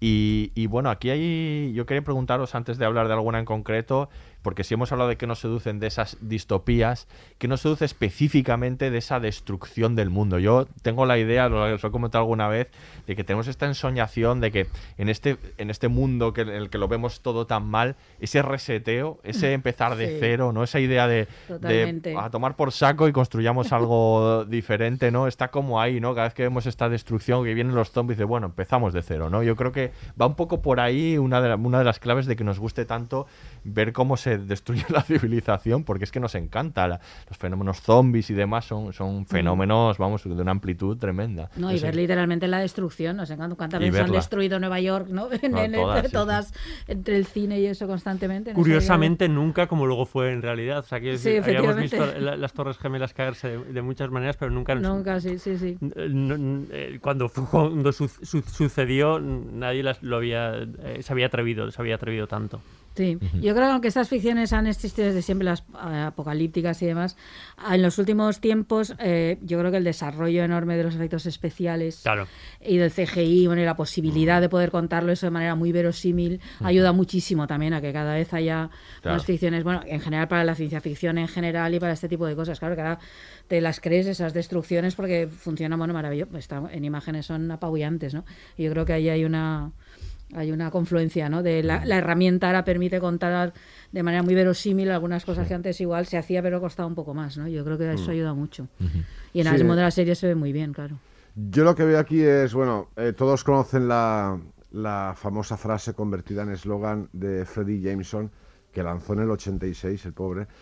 Es más fácil imaginar el fin del mundo que el fin del capitalismo. Efectivamente. Y bueno, bueno, como no podemos imaginar el fin del capitalismo, imaginamos el fin del mundo. Eso es. Y eh, esas series nos ofrecen la gratificación, ofrecen a los espectadores la gratificación de imaginar un mundo sin capitalismo.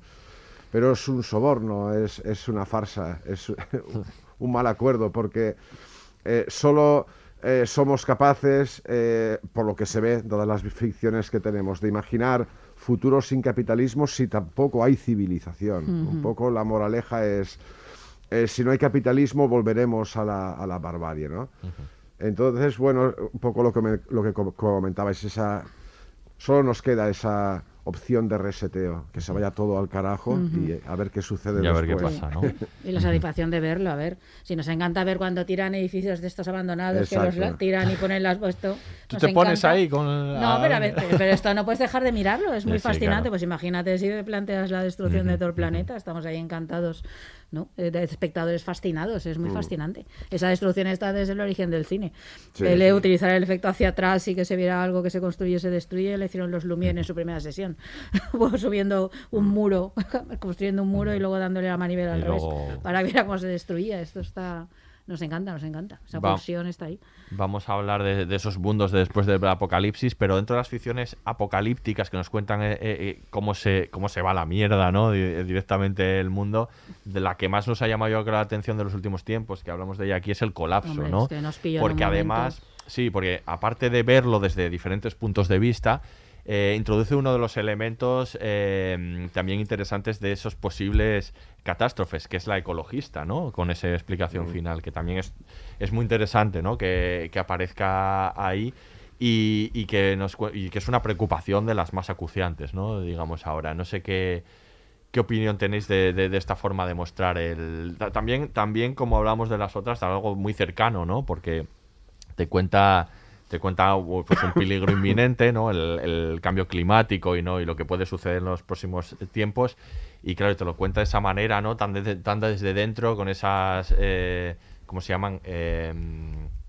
Planos El secuencias, plano todos, ¿no? secuencia, Que sí. te meten tanto desde tanto desde dentro, ¿no? Y que te hacen pensar que, joder, es que mañana puede, puede haber ese desabastecimiento en el supermercado, ¿no? Ahora sí ahí mu- fue muy importante cuando la vimos. Claro, es que Es que- había desabastecimiento en el mercado Claro. cuando Sí, lo pero de, pa- de papel higiénico Había dos, do- pero- do- dos elementos eh, eh, que creo que son importantes. Lo desaso- eh, la forma desasosegante en la que se, en la que se construye la narrativa, Ujú. porque entras en el, en el capítulo y es imposible Sí. sal- salir de él, ¿no? O sea, quiero decir, una vez entras es, es imposible. Te- había episodios en los que tú terminabas mm, con un poquito de ansiedad. A mí, a mí- agotado, me pasaba agotado, agotado sí, sí, era directamente. agotado. y luego el tiempo eh, en, en el, en el que la vimos con una pandemia, eh, voy a decir, a, a la vuelta, o sea, quiero decir que acabamos de dejar, pero es mentira, porque aún, aún seguimos en esa, en esa pandemia. Entonces, Mm. quiero decir, había un- una cuestión ahí verosímil que influía mucho en el, en el, en el relato de esta, de esta serie, que por otra parte está, a mí me gustó mucho cómo, cómo está, cómo está contado sí. y lo que planteaba. también, sí. Ya lo dijimos en su momento, que en este caso el plano secuencia está completamente justificado y bien utilizado.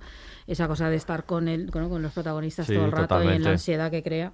A ver si como herramienta yo creo que es No, no, fundamental porque te mete dentro, fundamental. de, dentro Está de la muy bien historia, pensada, ¿no? yo creo. con un sí. elemento crítico, ¿no? Ahí había, eh, obviamente veíamos cómo los, cómo los ricos eran los que se salvaban. Y al final ¿no? se salvan todos los se ricos en la todos. serie, sí, sí, no, es, es implacable.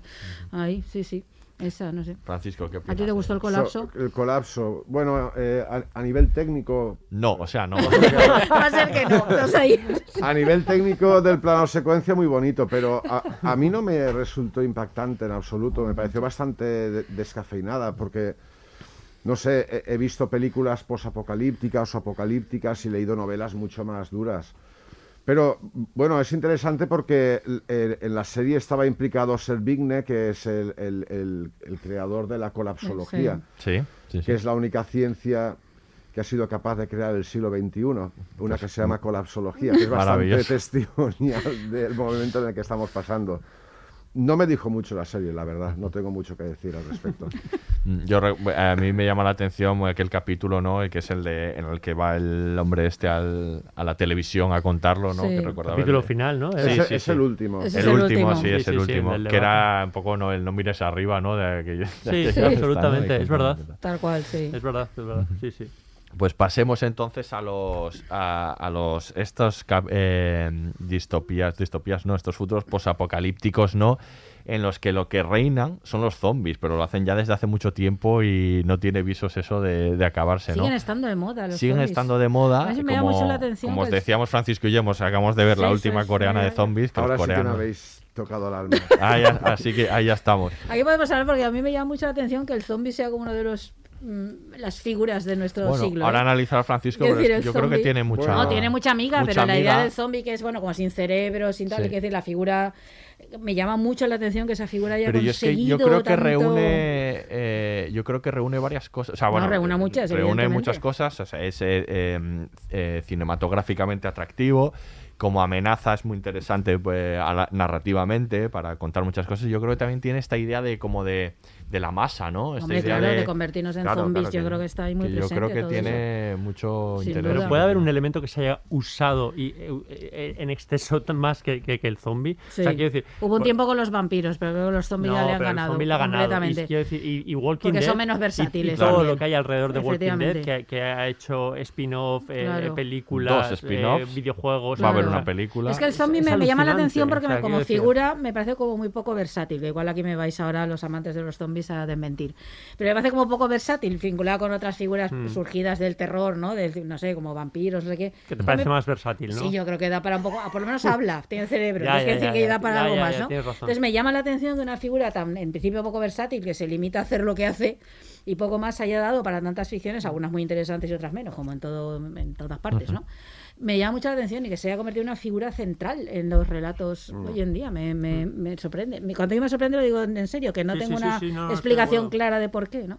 Sí, eh, eh, yo, yo creo que eh, en la revitalización del zombie, porque bueno, los que amamos al personaje, durante los años 90 eh, no había nada, es prácticamente verdad. nada. En los 80 estaban las películas italianas de zombies que eran malísimas, eh, y, y salvo el estreno de George Romero, eh, que se producía cada década, no había apenas material. Y eh, ahora, sin embargo, es una industria también el zombie. Totalmente. Eh, yo creo que eh, ahí fue fundamental eh, 28 días después Sí. y la creación de este zombie o infectado. El infectado, sí, ¿no? es que Sería tiene más que ver con esa idea de la un debate en sí, sí. mismo. Eh, y sin embargo, The Walking Dead se apoya en el zombie romeriano, Mm. eh, lento, etcétera, para construir un relato un poco a lo Battlestar Galáctica Sí. también, porque al final el, el- la- el- el relato de The Walking Dead es el de la reconstrucción Mm. o el del intento por reconstruir es. Sí. la civilización, un poco como comentabais antes, esta dialéctica entre los que compiten y los que colaboran, ¿no? Y, y de cómo la gente que apuesta por colaborar, pues es la gente que va adelante. Eh, me, me parece muy interesante Walking Dead. Eh, no voy a hacer spoilers, yo eh, he leído hasta los cómics, todos los cómics. Y Yo también, sí. voy a aguantarme por no hacer spoilers. No, Eh, cedo el trata- testigo para trata- que no se me escape aguantar. Y, nada. sigues No, viendo, y sigues viendo la serie, porque la Sí, serie tiene sigo nueve- viendo la nueve- serie. Seguimos viendo la serie, también, somos- ¿no? estamos él y yo. Hay diferencias, hay no, no, no, diferencias, estáis ¿eh? más. Hay más más, gente, porque si no, más no- gente llevaría no- nueve Hay, temporadas. hay muchas, lleva, difer- ¿no? Hay sí, muchas hay diferencias. muchas Se- diferencias. Se, apartaron ya del cómic hace tiempo. Yo creo que es interesante. a ver, lo que le pasa a la serie es verdad que, que son. O sea, los problemas que ha tenido son problemas creativos, eh, en el sentido de que ha tenido varios showrunners, ha Ya. tenido muchos problemas. El Fran Darabont, que es el que inició, lo deja al cabo de dos temporadas. Luego llega Glenn Matsara, que, que, que a mí me parece un gran creador, pero se queda poco tiempo. En fin.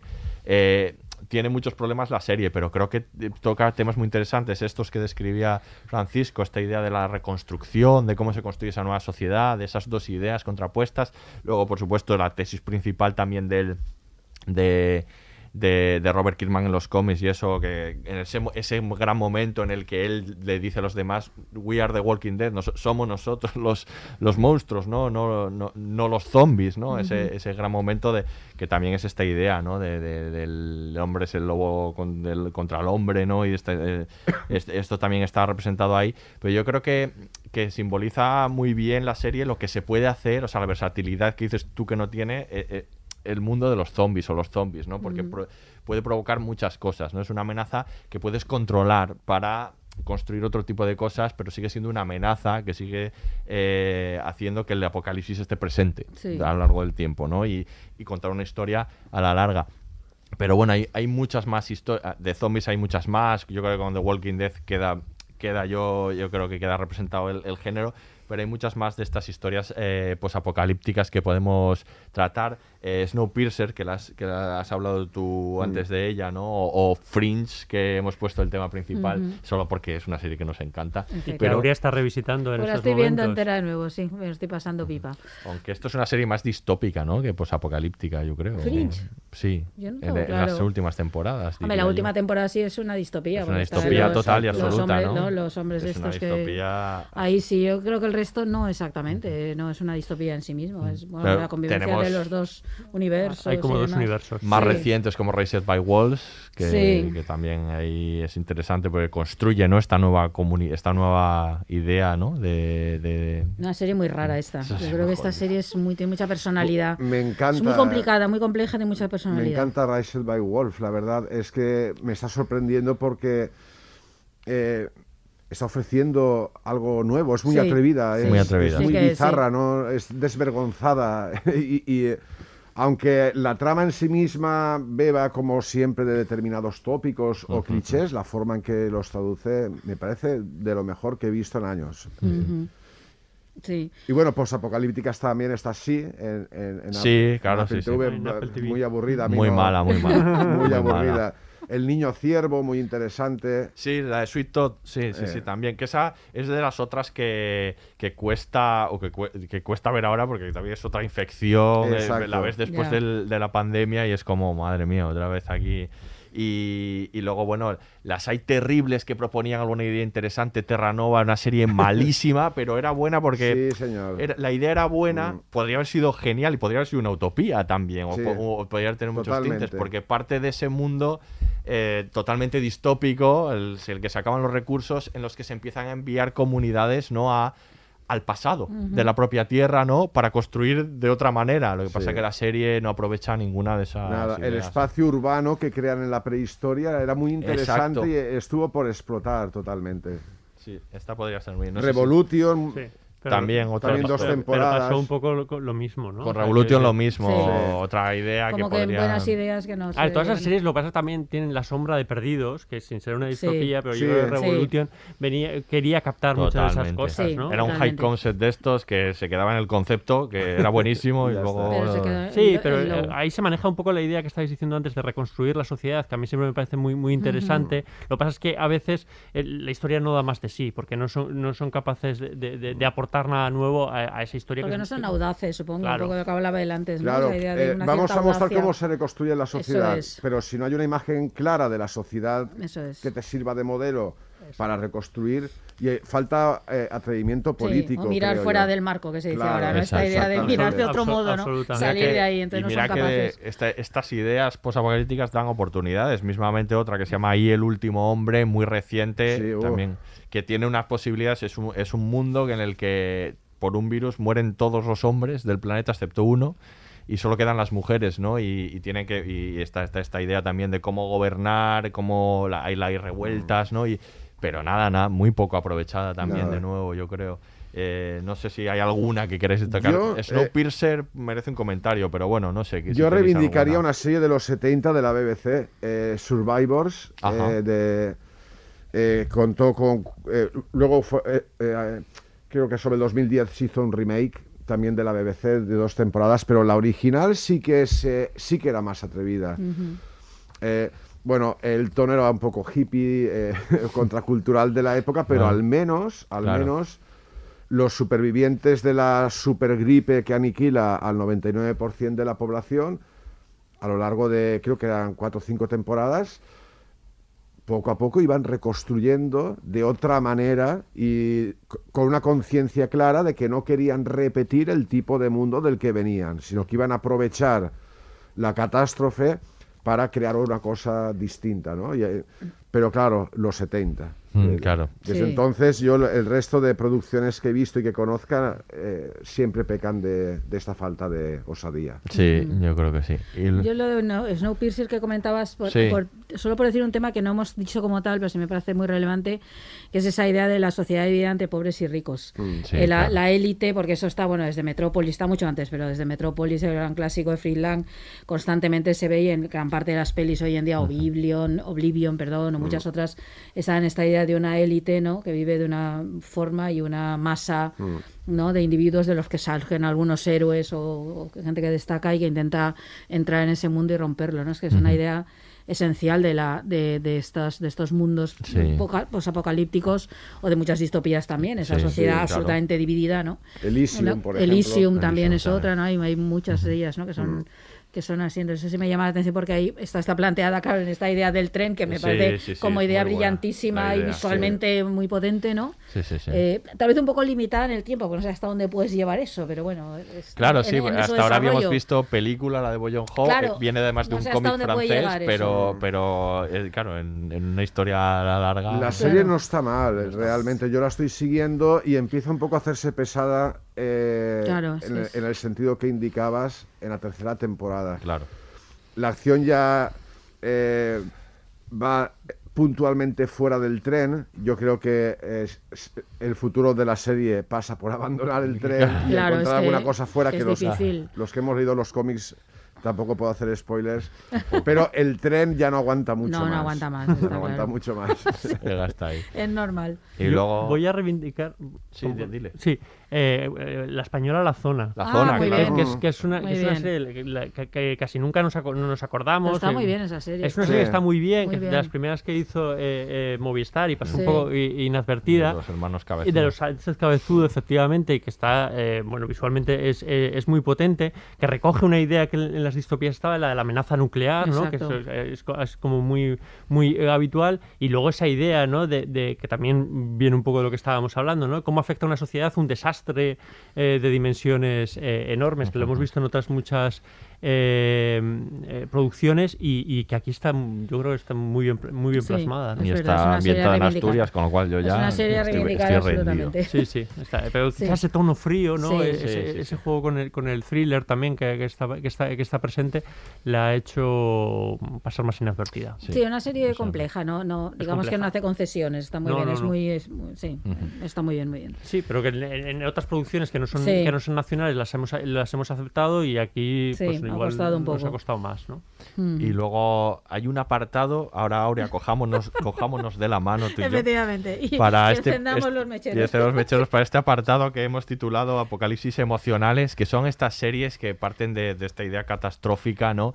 Para contarnos otra cosa totalmente Sí. distinta, ¿no? Para contarnos, ¿no? El estado emocional de los Claro, personajes, exacto. cómo se sobrevive a esas pérdidas, entre las que está, por supuesto, vamos a decirlo una vez más, Miquel, ya lo sabes, The Leftovers. Y todos de en pie, aplaudiendo. Somos, David Mira, y yo pero somos muy de leftovers. Escúchame, para no dar la turra otra vez con The Leftovers, que ya te hemos dado bastante, Bueno, sí, sí. vamos a hablar de otro. Que, ah, con tu nueva turra, hay que decirlo. O sea, que de llevas meses nueva- con la nueva turra y que ya hemos visto todo. intentando que hagamos esta serie, Eleven, sí, que sí. es Estación 11, Que también va un poco por el mismo camino y Estación 11, yo es una serie que, ya que le vamos a dedicar aquí, Kidwen merece un pequeño comentario porque trata temas muy interesantes. Francisco, tú lo has visto también, ¿verdad? Sí, eh, Estación 11, eh, la categoría en la que la escribís es muy acertada, ¿no? El apocalipsis. Es bonito eso, ¿no? Sí, se lo inventó- Apocalipsis se inventó emocional. David y es muy bonito el concepto este. Bueno, el apocalipsis emocional yo creo que está por todos lados, ¿no? También en la serie reciente Invasión, no sé si la habéis visto, Esta no. eh, sobre una invasión extraterrestre y mientras las naves están invadiéndonos, los personajes están hablando de su divorcio, Ajá. de, de- de la hija que falleció y tal. Estación 11 es mucho mejor que, que Invasión. Vale. A mí me gustó mucho la serie. Tiene elementos interesantes porque pre- eh, presenta un posapocalipsis diferente en muchos sentidos, ¿no? que difiere del tradicional, de la tradicional guerra de todos contra todos y de esta mitología posapocalíptica de el hombre es un lobo para el hombre, eh, es más compleja. Incluso se atreve a eh, dar paso a, algún- a alguna sugerencia utópica. Eh, personalmente no comulgo con el contenido utópico que aparece en la serie, bastante vinculado con la contracultura californiana, el movimiento hippie, bueno, un poco... eh, pero eh, los defensores de la utopía no estamos para ponernos exquisitos, dada la escasez, y, y damos la bienvenida a, a Estación 11. Sí, y luego esta Sí, idea sí. preciosa, ¿no? De la, Maravillosa. de la cultura, del teatro, Y del del arte. cómic, del Efectivamente. arte como algo salvador de verdad, salvador. Porque, porque la cultura puede salvarte o no, quiero decir, esto es muy discutible, ¿no? Eh, Puede hundirte también. Y pues no, puede hundirte y, y tampoco, tampoco garantiza el bien la cultura, no, por claro mucho que que no. nos gustaría y Sí, siempre sí, se sí, repite, sí. pero no es verdad. Sí, sí. Eh, y entonces aquí está muy bien y bueno, la catarsis esa teatral ah, tiene sí, cosas sí. bonitas. Sí. A mí a mí me costó un poco la serie, debo confesar, porque creo que a veces abusa mucho de esta fragmentación y de la vuelta atrás y adelante y acaba siendo muy confusa. Luego yo creo que al final sí que la retoma y Ujú. como que ahí ya te enganchas y sobre todo enganchas en lo emocional. Es verdad que ahí te atrapa completamente en el torrente emocional que es, me parece, y desde el punto de vista, por ejemplo, de la, del diseño de, de la acción artística, me parece extraordinaria. Sí. ¿no? La, la parte de cuando representan las obras, la Mm, inventiva de los trajes, eso me parece una... Es una ese mundo poco sí, sí, sí. una preciosidad todo eso como está hecho con los elementos de desecho, ¿no? De que quedan Claro. de nuestra sociedad capitalista. Como crean, no sé, tiene, Yo- tiene cosas muy chulas para... Yo me quedo con esa idea de la salvación a Sí. través de- del arte, del cómic, la novela gráfica Sí, que aparece, del teatro, de, a través de eso, de- sí. de todo eso, que cómo puede ser una tabla de salvación. Me recuerda mucho a un cómic que se llama La levedad de Catherine Merés, que también habla un poco de cómo se reconstruyó su vida después de los ataques de Charlie Hebdo, donde ella trabajaba Ujú. a través de- del arte, ¿no? de visitar y de, de- de ver arte. Y, y- y me, me resulta muy reconfortante y luego plantea también esta idea interesante de los de los pre y de los post ca- apocalípticos, Claro. o sea, de lo, de lo que sucede, de los que han nacido después de la, de la catástrofe y de Claro. los de antes, ¿no? Y de cómo esas heridas que, que traen consigo los de antes impiden avanzar de alguna manera. Y eso Ujú. Me el que personaje del profeta es, es- es muy interesante. Es muy interesante, sí. Y es un revolucionario en, en toda regla. Sí. Y la, la posibilidad de crear un mundo absolutamente nuevo, aprovechando la catástrofe una vez más, eh, la serie la deja completamente abierta.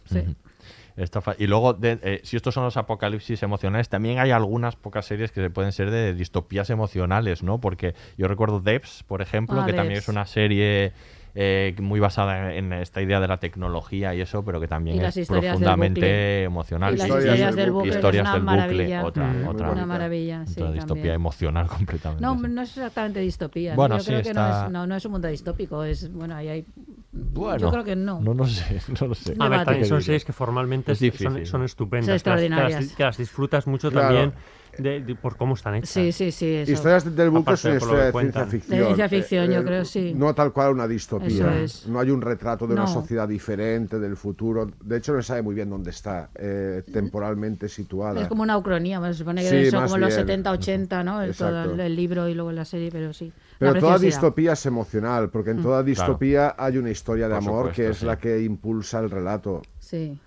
Claro que hay distopías sin historias de amor, pero en la inmensa mayoría de ellas eh, el protagonista adquiere conciencia de la naturaleza opresora del mundo en el que vive o pasa directamente a la acción porque se enamora. Claro. Hablemos ahora de eso del amor como salvación, pero para la última parte, ¿no? Para la última parte Venga. dejamos, sí, no, no, no he querido abrir en ningún momento el melón de la animación y del Ya, anime no, japonés da- donde está, está absolutamente plagado, ¿no? Eh, me gustaría muchísimo hablar con Francisco de series algunas de ellas, por si ha visto algunas de ellas, si es como Psycho Pass, que es muy interesante, Mm. o las apocalípticas Ataca a los Titanes, o Va- Evangelion, por supuesto, ¿no? Que plantean estos futuros tremendos, pero eso me lo dejo para, para después, Para el Eso, café. lo- para el ca- Eso. para el café. Vamos a escuchar el último corte y hablamos, hablamos de utopías. Y yo pensaba, ya está, misión cumplida. Tenemos un mundo agradable. Felicidades, Occidente, lo hemos conseguido. Hemos sobrevivido. ¡Qué idiota! Era una ilusa y una idiota. Pero eso no cambia el hecho de que todo esto es culpa vuestra. ¿El qué? Pues todo. ¿De quiénes? De todos vosotros. ¿A qué te refieres? A los bancos, al gobierno, la recesión, América, la señora Rook. Cada pequeña cosa que ha ido mal es por vuestra culpa. ¿Qué he hecho yo? ¿A qué viene esto? A mí me culpan de mucho, pero ¿por qué soy responsable de todo el mundo? Porque todos lo somos, cada uno de nosotros. Podemos sentarnos aquí culpando a los demás, culpando a la economía, culpando a Europa, a la oposición, al clima. Y luego culpamos a las oleadas de destrucción de la historia como si estuvieran fuera de control y fuéramos indefensos y muy insignificantes. Pero sigue siendo culpa nuestra. Este es el mundo que hemos construido. Felicidades. Salud a todos.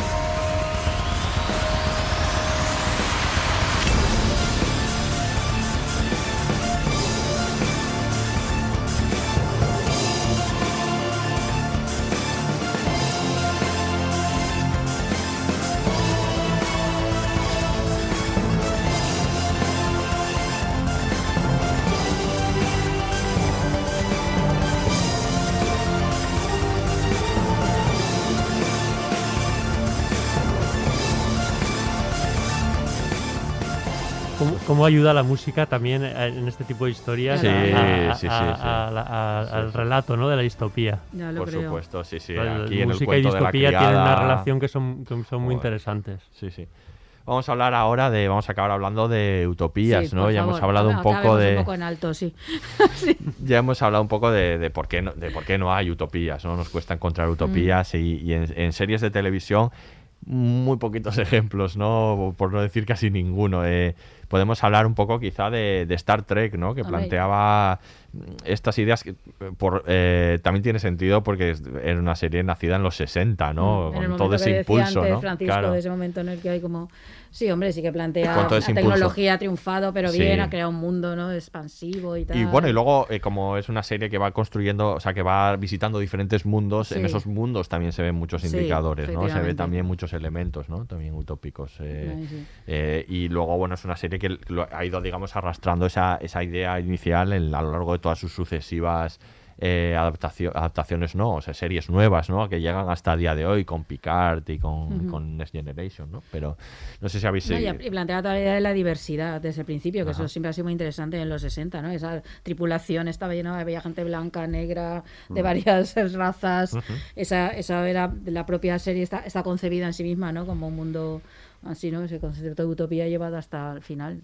Yo, sí, luego eh, lo que sí que puede haber es un poco, eh, dentro de esto que, que hemos comentado antes, son utopías pero más concretas, ¿no? Esta idea de utopía tecnológica, ¿no? Mm. Hemos hablado antes precisamente de este elemento que quería volver a sacar ahora, esta idea de la, de la descarga de la conciencia. De ahí venía tu comentario de San Junípero como el capítulo utópico, ¿no? De, de- Claro. podemos- nos, nos podemos encontrar en pequeños refugios, ¿no? Como esta idea utópica de la descarga de la conciencia. Recordemos que Years and Years, aquí todo el mundo que, se que no lo haya eh, visto, que se tape los oídos Pero durante la unos serie segundos. tiene tres si años, tiene perdona. 200 tiene- años, es que Bueno, no tiene- déjame, visto. No tiene déjame perdón hacer la advertencia. si no la han visto. Re- Ay, recordemos que esa serie bien. acaba así también, Sí. con la descarga de, de la Acaba conciencia. así, con- sorprendentemente. con- con- Sí, sí, sí. que sorprendentemente. Un con, con esta sorprendentemente. idea no utópica de esta descarga de, de la conciencia, pero podemos eh, igual englobarlo dentro de una corriente más mayor que es la del transhumanismo, ¿no? Esta Ujú. idea que, que sí que permea muchas de estas ficciones, que, que sí que es una idea utópica. Sí. Es, eh, es quizás la, la única idea utópica que ha sobrevivido desde los años 70 hasta ahora. La utopía que sí ha logrado seguir operativa en la época de la crisis de la utopía ha sido el transhumanismo. Y bueno, eh, el transhumanismo específicamente entendido como una utopía eh, de corte anarcocapitalista. Eh, Elon Musk, Zuckerberg eh, son valederos del, del Mm. transhumanismo y eh, los transhumanistas eh, académicos también van por esa vertiente política.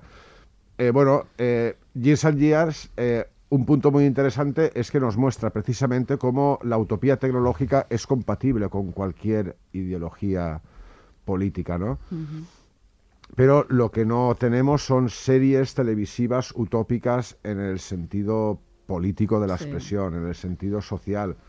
No tengo ni idea si aparecerán, pero ya hemos comentado antes que no sirve ya de excusa. Es que la utopía es muy aburrida, es que la gente no lo vería, no tiene por qué ser aburrida la utopía ya.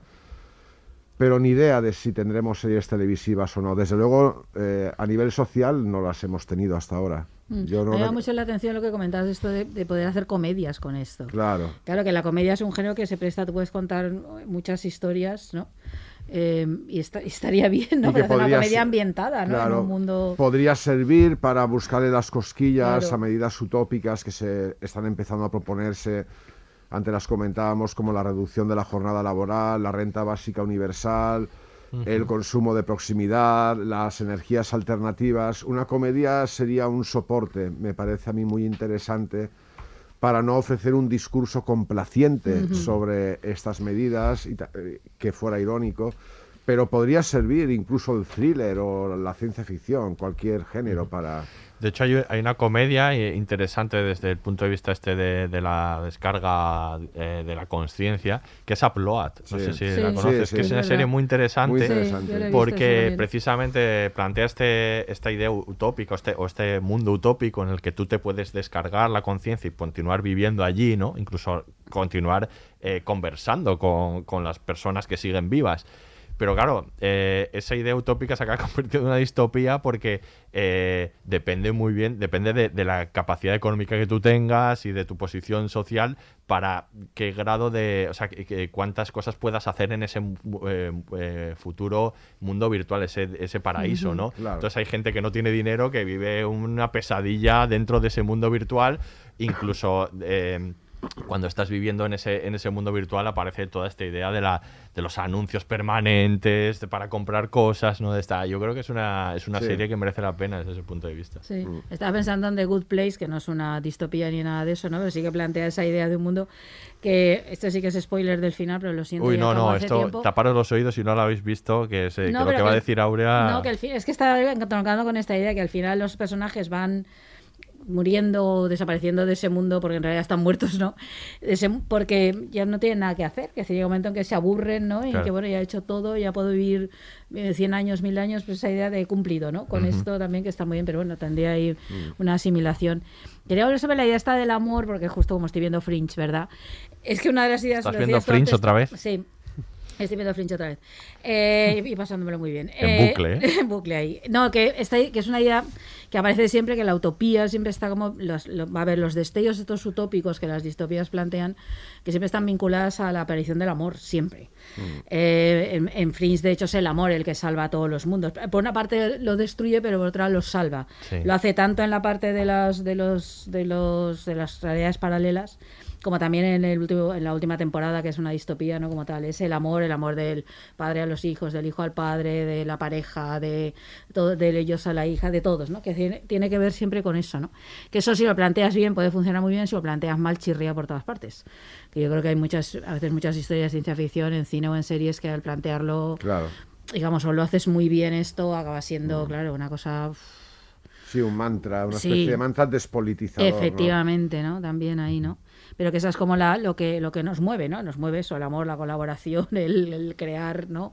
El, el- el sentirnos iguales, ¿no? Y ese tipo de cosas, ¿no? Ujú. Pero son como retazos, claro, son Ujú. destellos que están ahí en las distopías, en todas Ujú. ellas. Yo no sé si, sobre todo Francisco, nos podrías comentar alguna cosa que podría aparecer, eh, que podría ser interesante que apareciese dentro de lo que se está moviendo de, de- en las utopías literarias o de pensamiento, digamos, en, en los próximos tiempos en, en las series. Has dicho algunas ideas muy interesantes, la de la renta básica universal, que yo creo que es una idea interesantísima a trabajar en, en las ficciones, ¿no? Eh, y sobre todo quién va a ayudar a Kim Stanley Robinson a, a ayudarnos, que es un escritor de, de ciencia ficción utópica maravilloso, pero que parece a veces que está el solo, ¿no? Ahí, ahí a pico y pala, ¿no? Y que, y que es verdad que podrían adaptarse su, tranquilamente su- sus libros, o sea... Y mm, dentro de eso te quería preguntar también sobre este, este fenómeno que es el del solar punk, Sí. que también es Ujú. súper interesante y que, y que yo creo que puede llegar a dar ficciones importantes in- en series de televisión, porque ya hay en videojuego, ya hay, ya hay relatos, ya hay cosas muy interesantes ahí, que nos explicases un poco de eso. Sí, yo creo que, es, que, que hay una, una miriada de, una miriada de, de referencias eh, utópicas o de carácter utópico que están empezando a confluir. eh, referencias que quizás llevan 7, 8 años, pero eran muy minoritarias, eh, muy imperceptibles, están ganando protagonismo y están, están confluyendo. Eh, tendríamos el transhumanismo visto desde una óptica diferente a la estándar. El aceleracionismo también. Hay toda una serie de pensadores que, que apuestan por esta vertiente más eh, tecnófila de, de la utopía actualizada. El xenofeminismo también es otra escuela que está adquiriendo renombre. Eh, y todo esto, el, el aceleracionismo, el xenofeminismo, el transhumanismo, todo esto eh, gotea a, a la cultura popular y acaba impregnando a la cultura popular. No son solo eh, propuestas académicas, sino que están también en la ciencia ficción.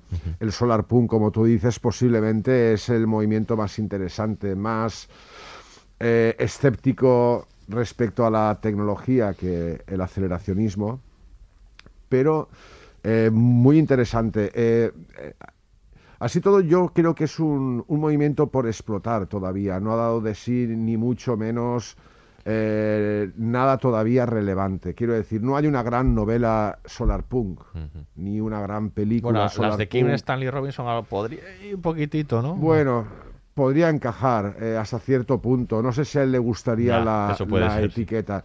Entonces, el solarpunk de momento se reduce a unas cuatro o cinco compilaciones de relatos y sobre todo a propuestas de tipo urbanístico que, que- que se plasman en toda una serie de proyectos y de ilustraciones.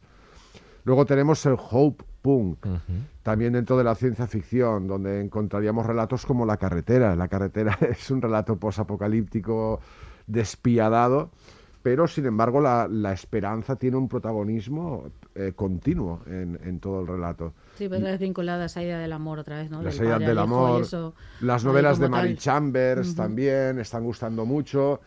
Eh, bueno, hay, hay referencias que empiezan a aparecer. El otro día en Barcelona eh, conocí a unos arquitectos en la presentación de Contra la Distopía que vinieron a, a ver la presentación y me comentaron que, están, que hay un grupo de arquitectos y de urbanistas en Barcelona que se inspiraban en unos ingleses que iban a crear un grupo eh, activo de urbanismo utópico y tal. Eh, quiero decir, la Fundación Asimov, también en Barcelona, organizó un relato de concursos utópicos hace dos años, que se- eh, los ganadores publicarían eh, su relato en un libro.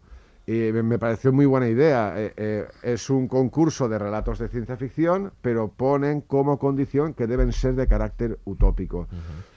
La conciencia de que estamos saturados de distopías, que esta saturación ya no aporta mucho y que hay gato encerrado detrás de, esta, de este superávit de distopías y que es preciso eh, recuperar de cierto modo la utopía, esa conciencia se está generalizando y se está plasmando ya eh, a todos los niveles. No sé a dónde llegará, si llegará a algún sitio, si acabará produciendo series, que es lo que nos gustaría, pero sí que es ya perceptible. Bien. Pues acabamos así, hacemos ese llamamiento Sí. a ver si también esa, Es curioso porque hay una serie llamada Utopía que simplemente utiliza Sí, la- el la nombre de, sí, de- no tiene Utopía, ver. aunque no tiene nada que ver Claro, con el Utopía. Es justo lo es justo, es justo lo una serie hiperviolenta. El hiper- sentido peyorativo, ¿veis? Eh, eh, utopía es una cosa de locos, son Sí. planes maquiavélicos. Bueno, y es una, y es una ah, y es apocalíptica completamente. Completamente, sí. No quiero spoilear, pero vamos, lo que plantea. Sí. pero que utiliza el vocablo, que es muy bonito, utopía, Mm. pero no cree en lo que, en lo que significa. ¿no? Sí. Antonio Santos, que es un crítico cinematográfico, tiene un libro dedicado a las utopías y el cine y habla de él habla de utopías, pero son como espacios, lugares, eh, no necesariamente futuros, ¿no? Que se crean en las ficciones y que funcionan como tales, ¿no? Que en las series, como lugares felices, ¿no? Un poco sería un poco esa idea, pero que no, no, esas son las utopías que nos podemos permitir, ¿no? Crear esas, Exacto. esos. Pues hacemos ese llamamiento, ¿no? A ver si permea, llega a las series de Sí. televisión, ¿no? También aparecen más utopías, que no hagan tantas distopías porque me las tengo que ver todas, eso en primer no lugar. ser, Ya- ya Y si hacen alguna utopía, que también me las veo, o sea, que, la- que, Efectivamente. la- que las haga. Ahí estamos. Pues sí. nada, finalizamos aquí. Francisco, muchísimas gracias por haber venido. A vosotros.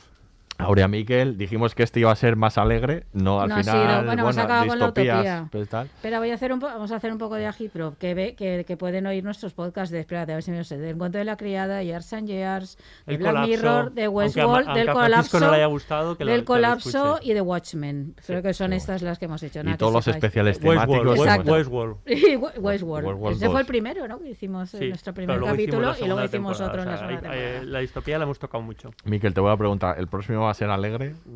Claro que no. Tiene la pinta- duda, la duda, Llevamos una la- racha. La duda ofende. Tiene pinta de que no. Llevamos una, que hagan comedias, ¿no? Muy bien. Pues nada, nos vemos en el siguiente. en el chicos. próximo. Aquí se despide el Laboratorio de Investigación de Series, el único podcast seréfilo con más de un 95% de pensamiento utópico. Hasta la próxima.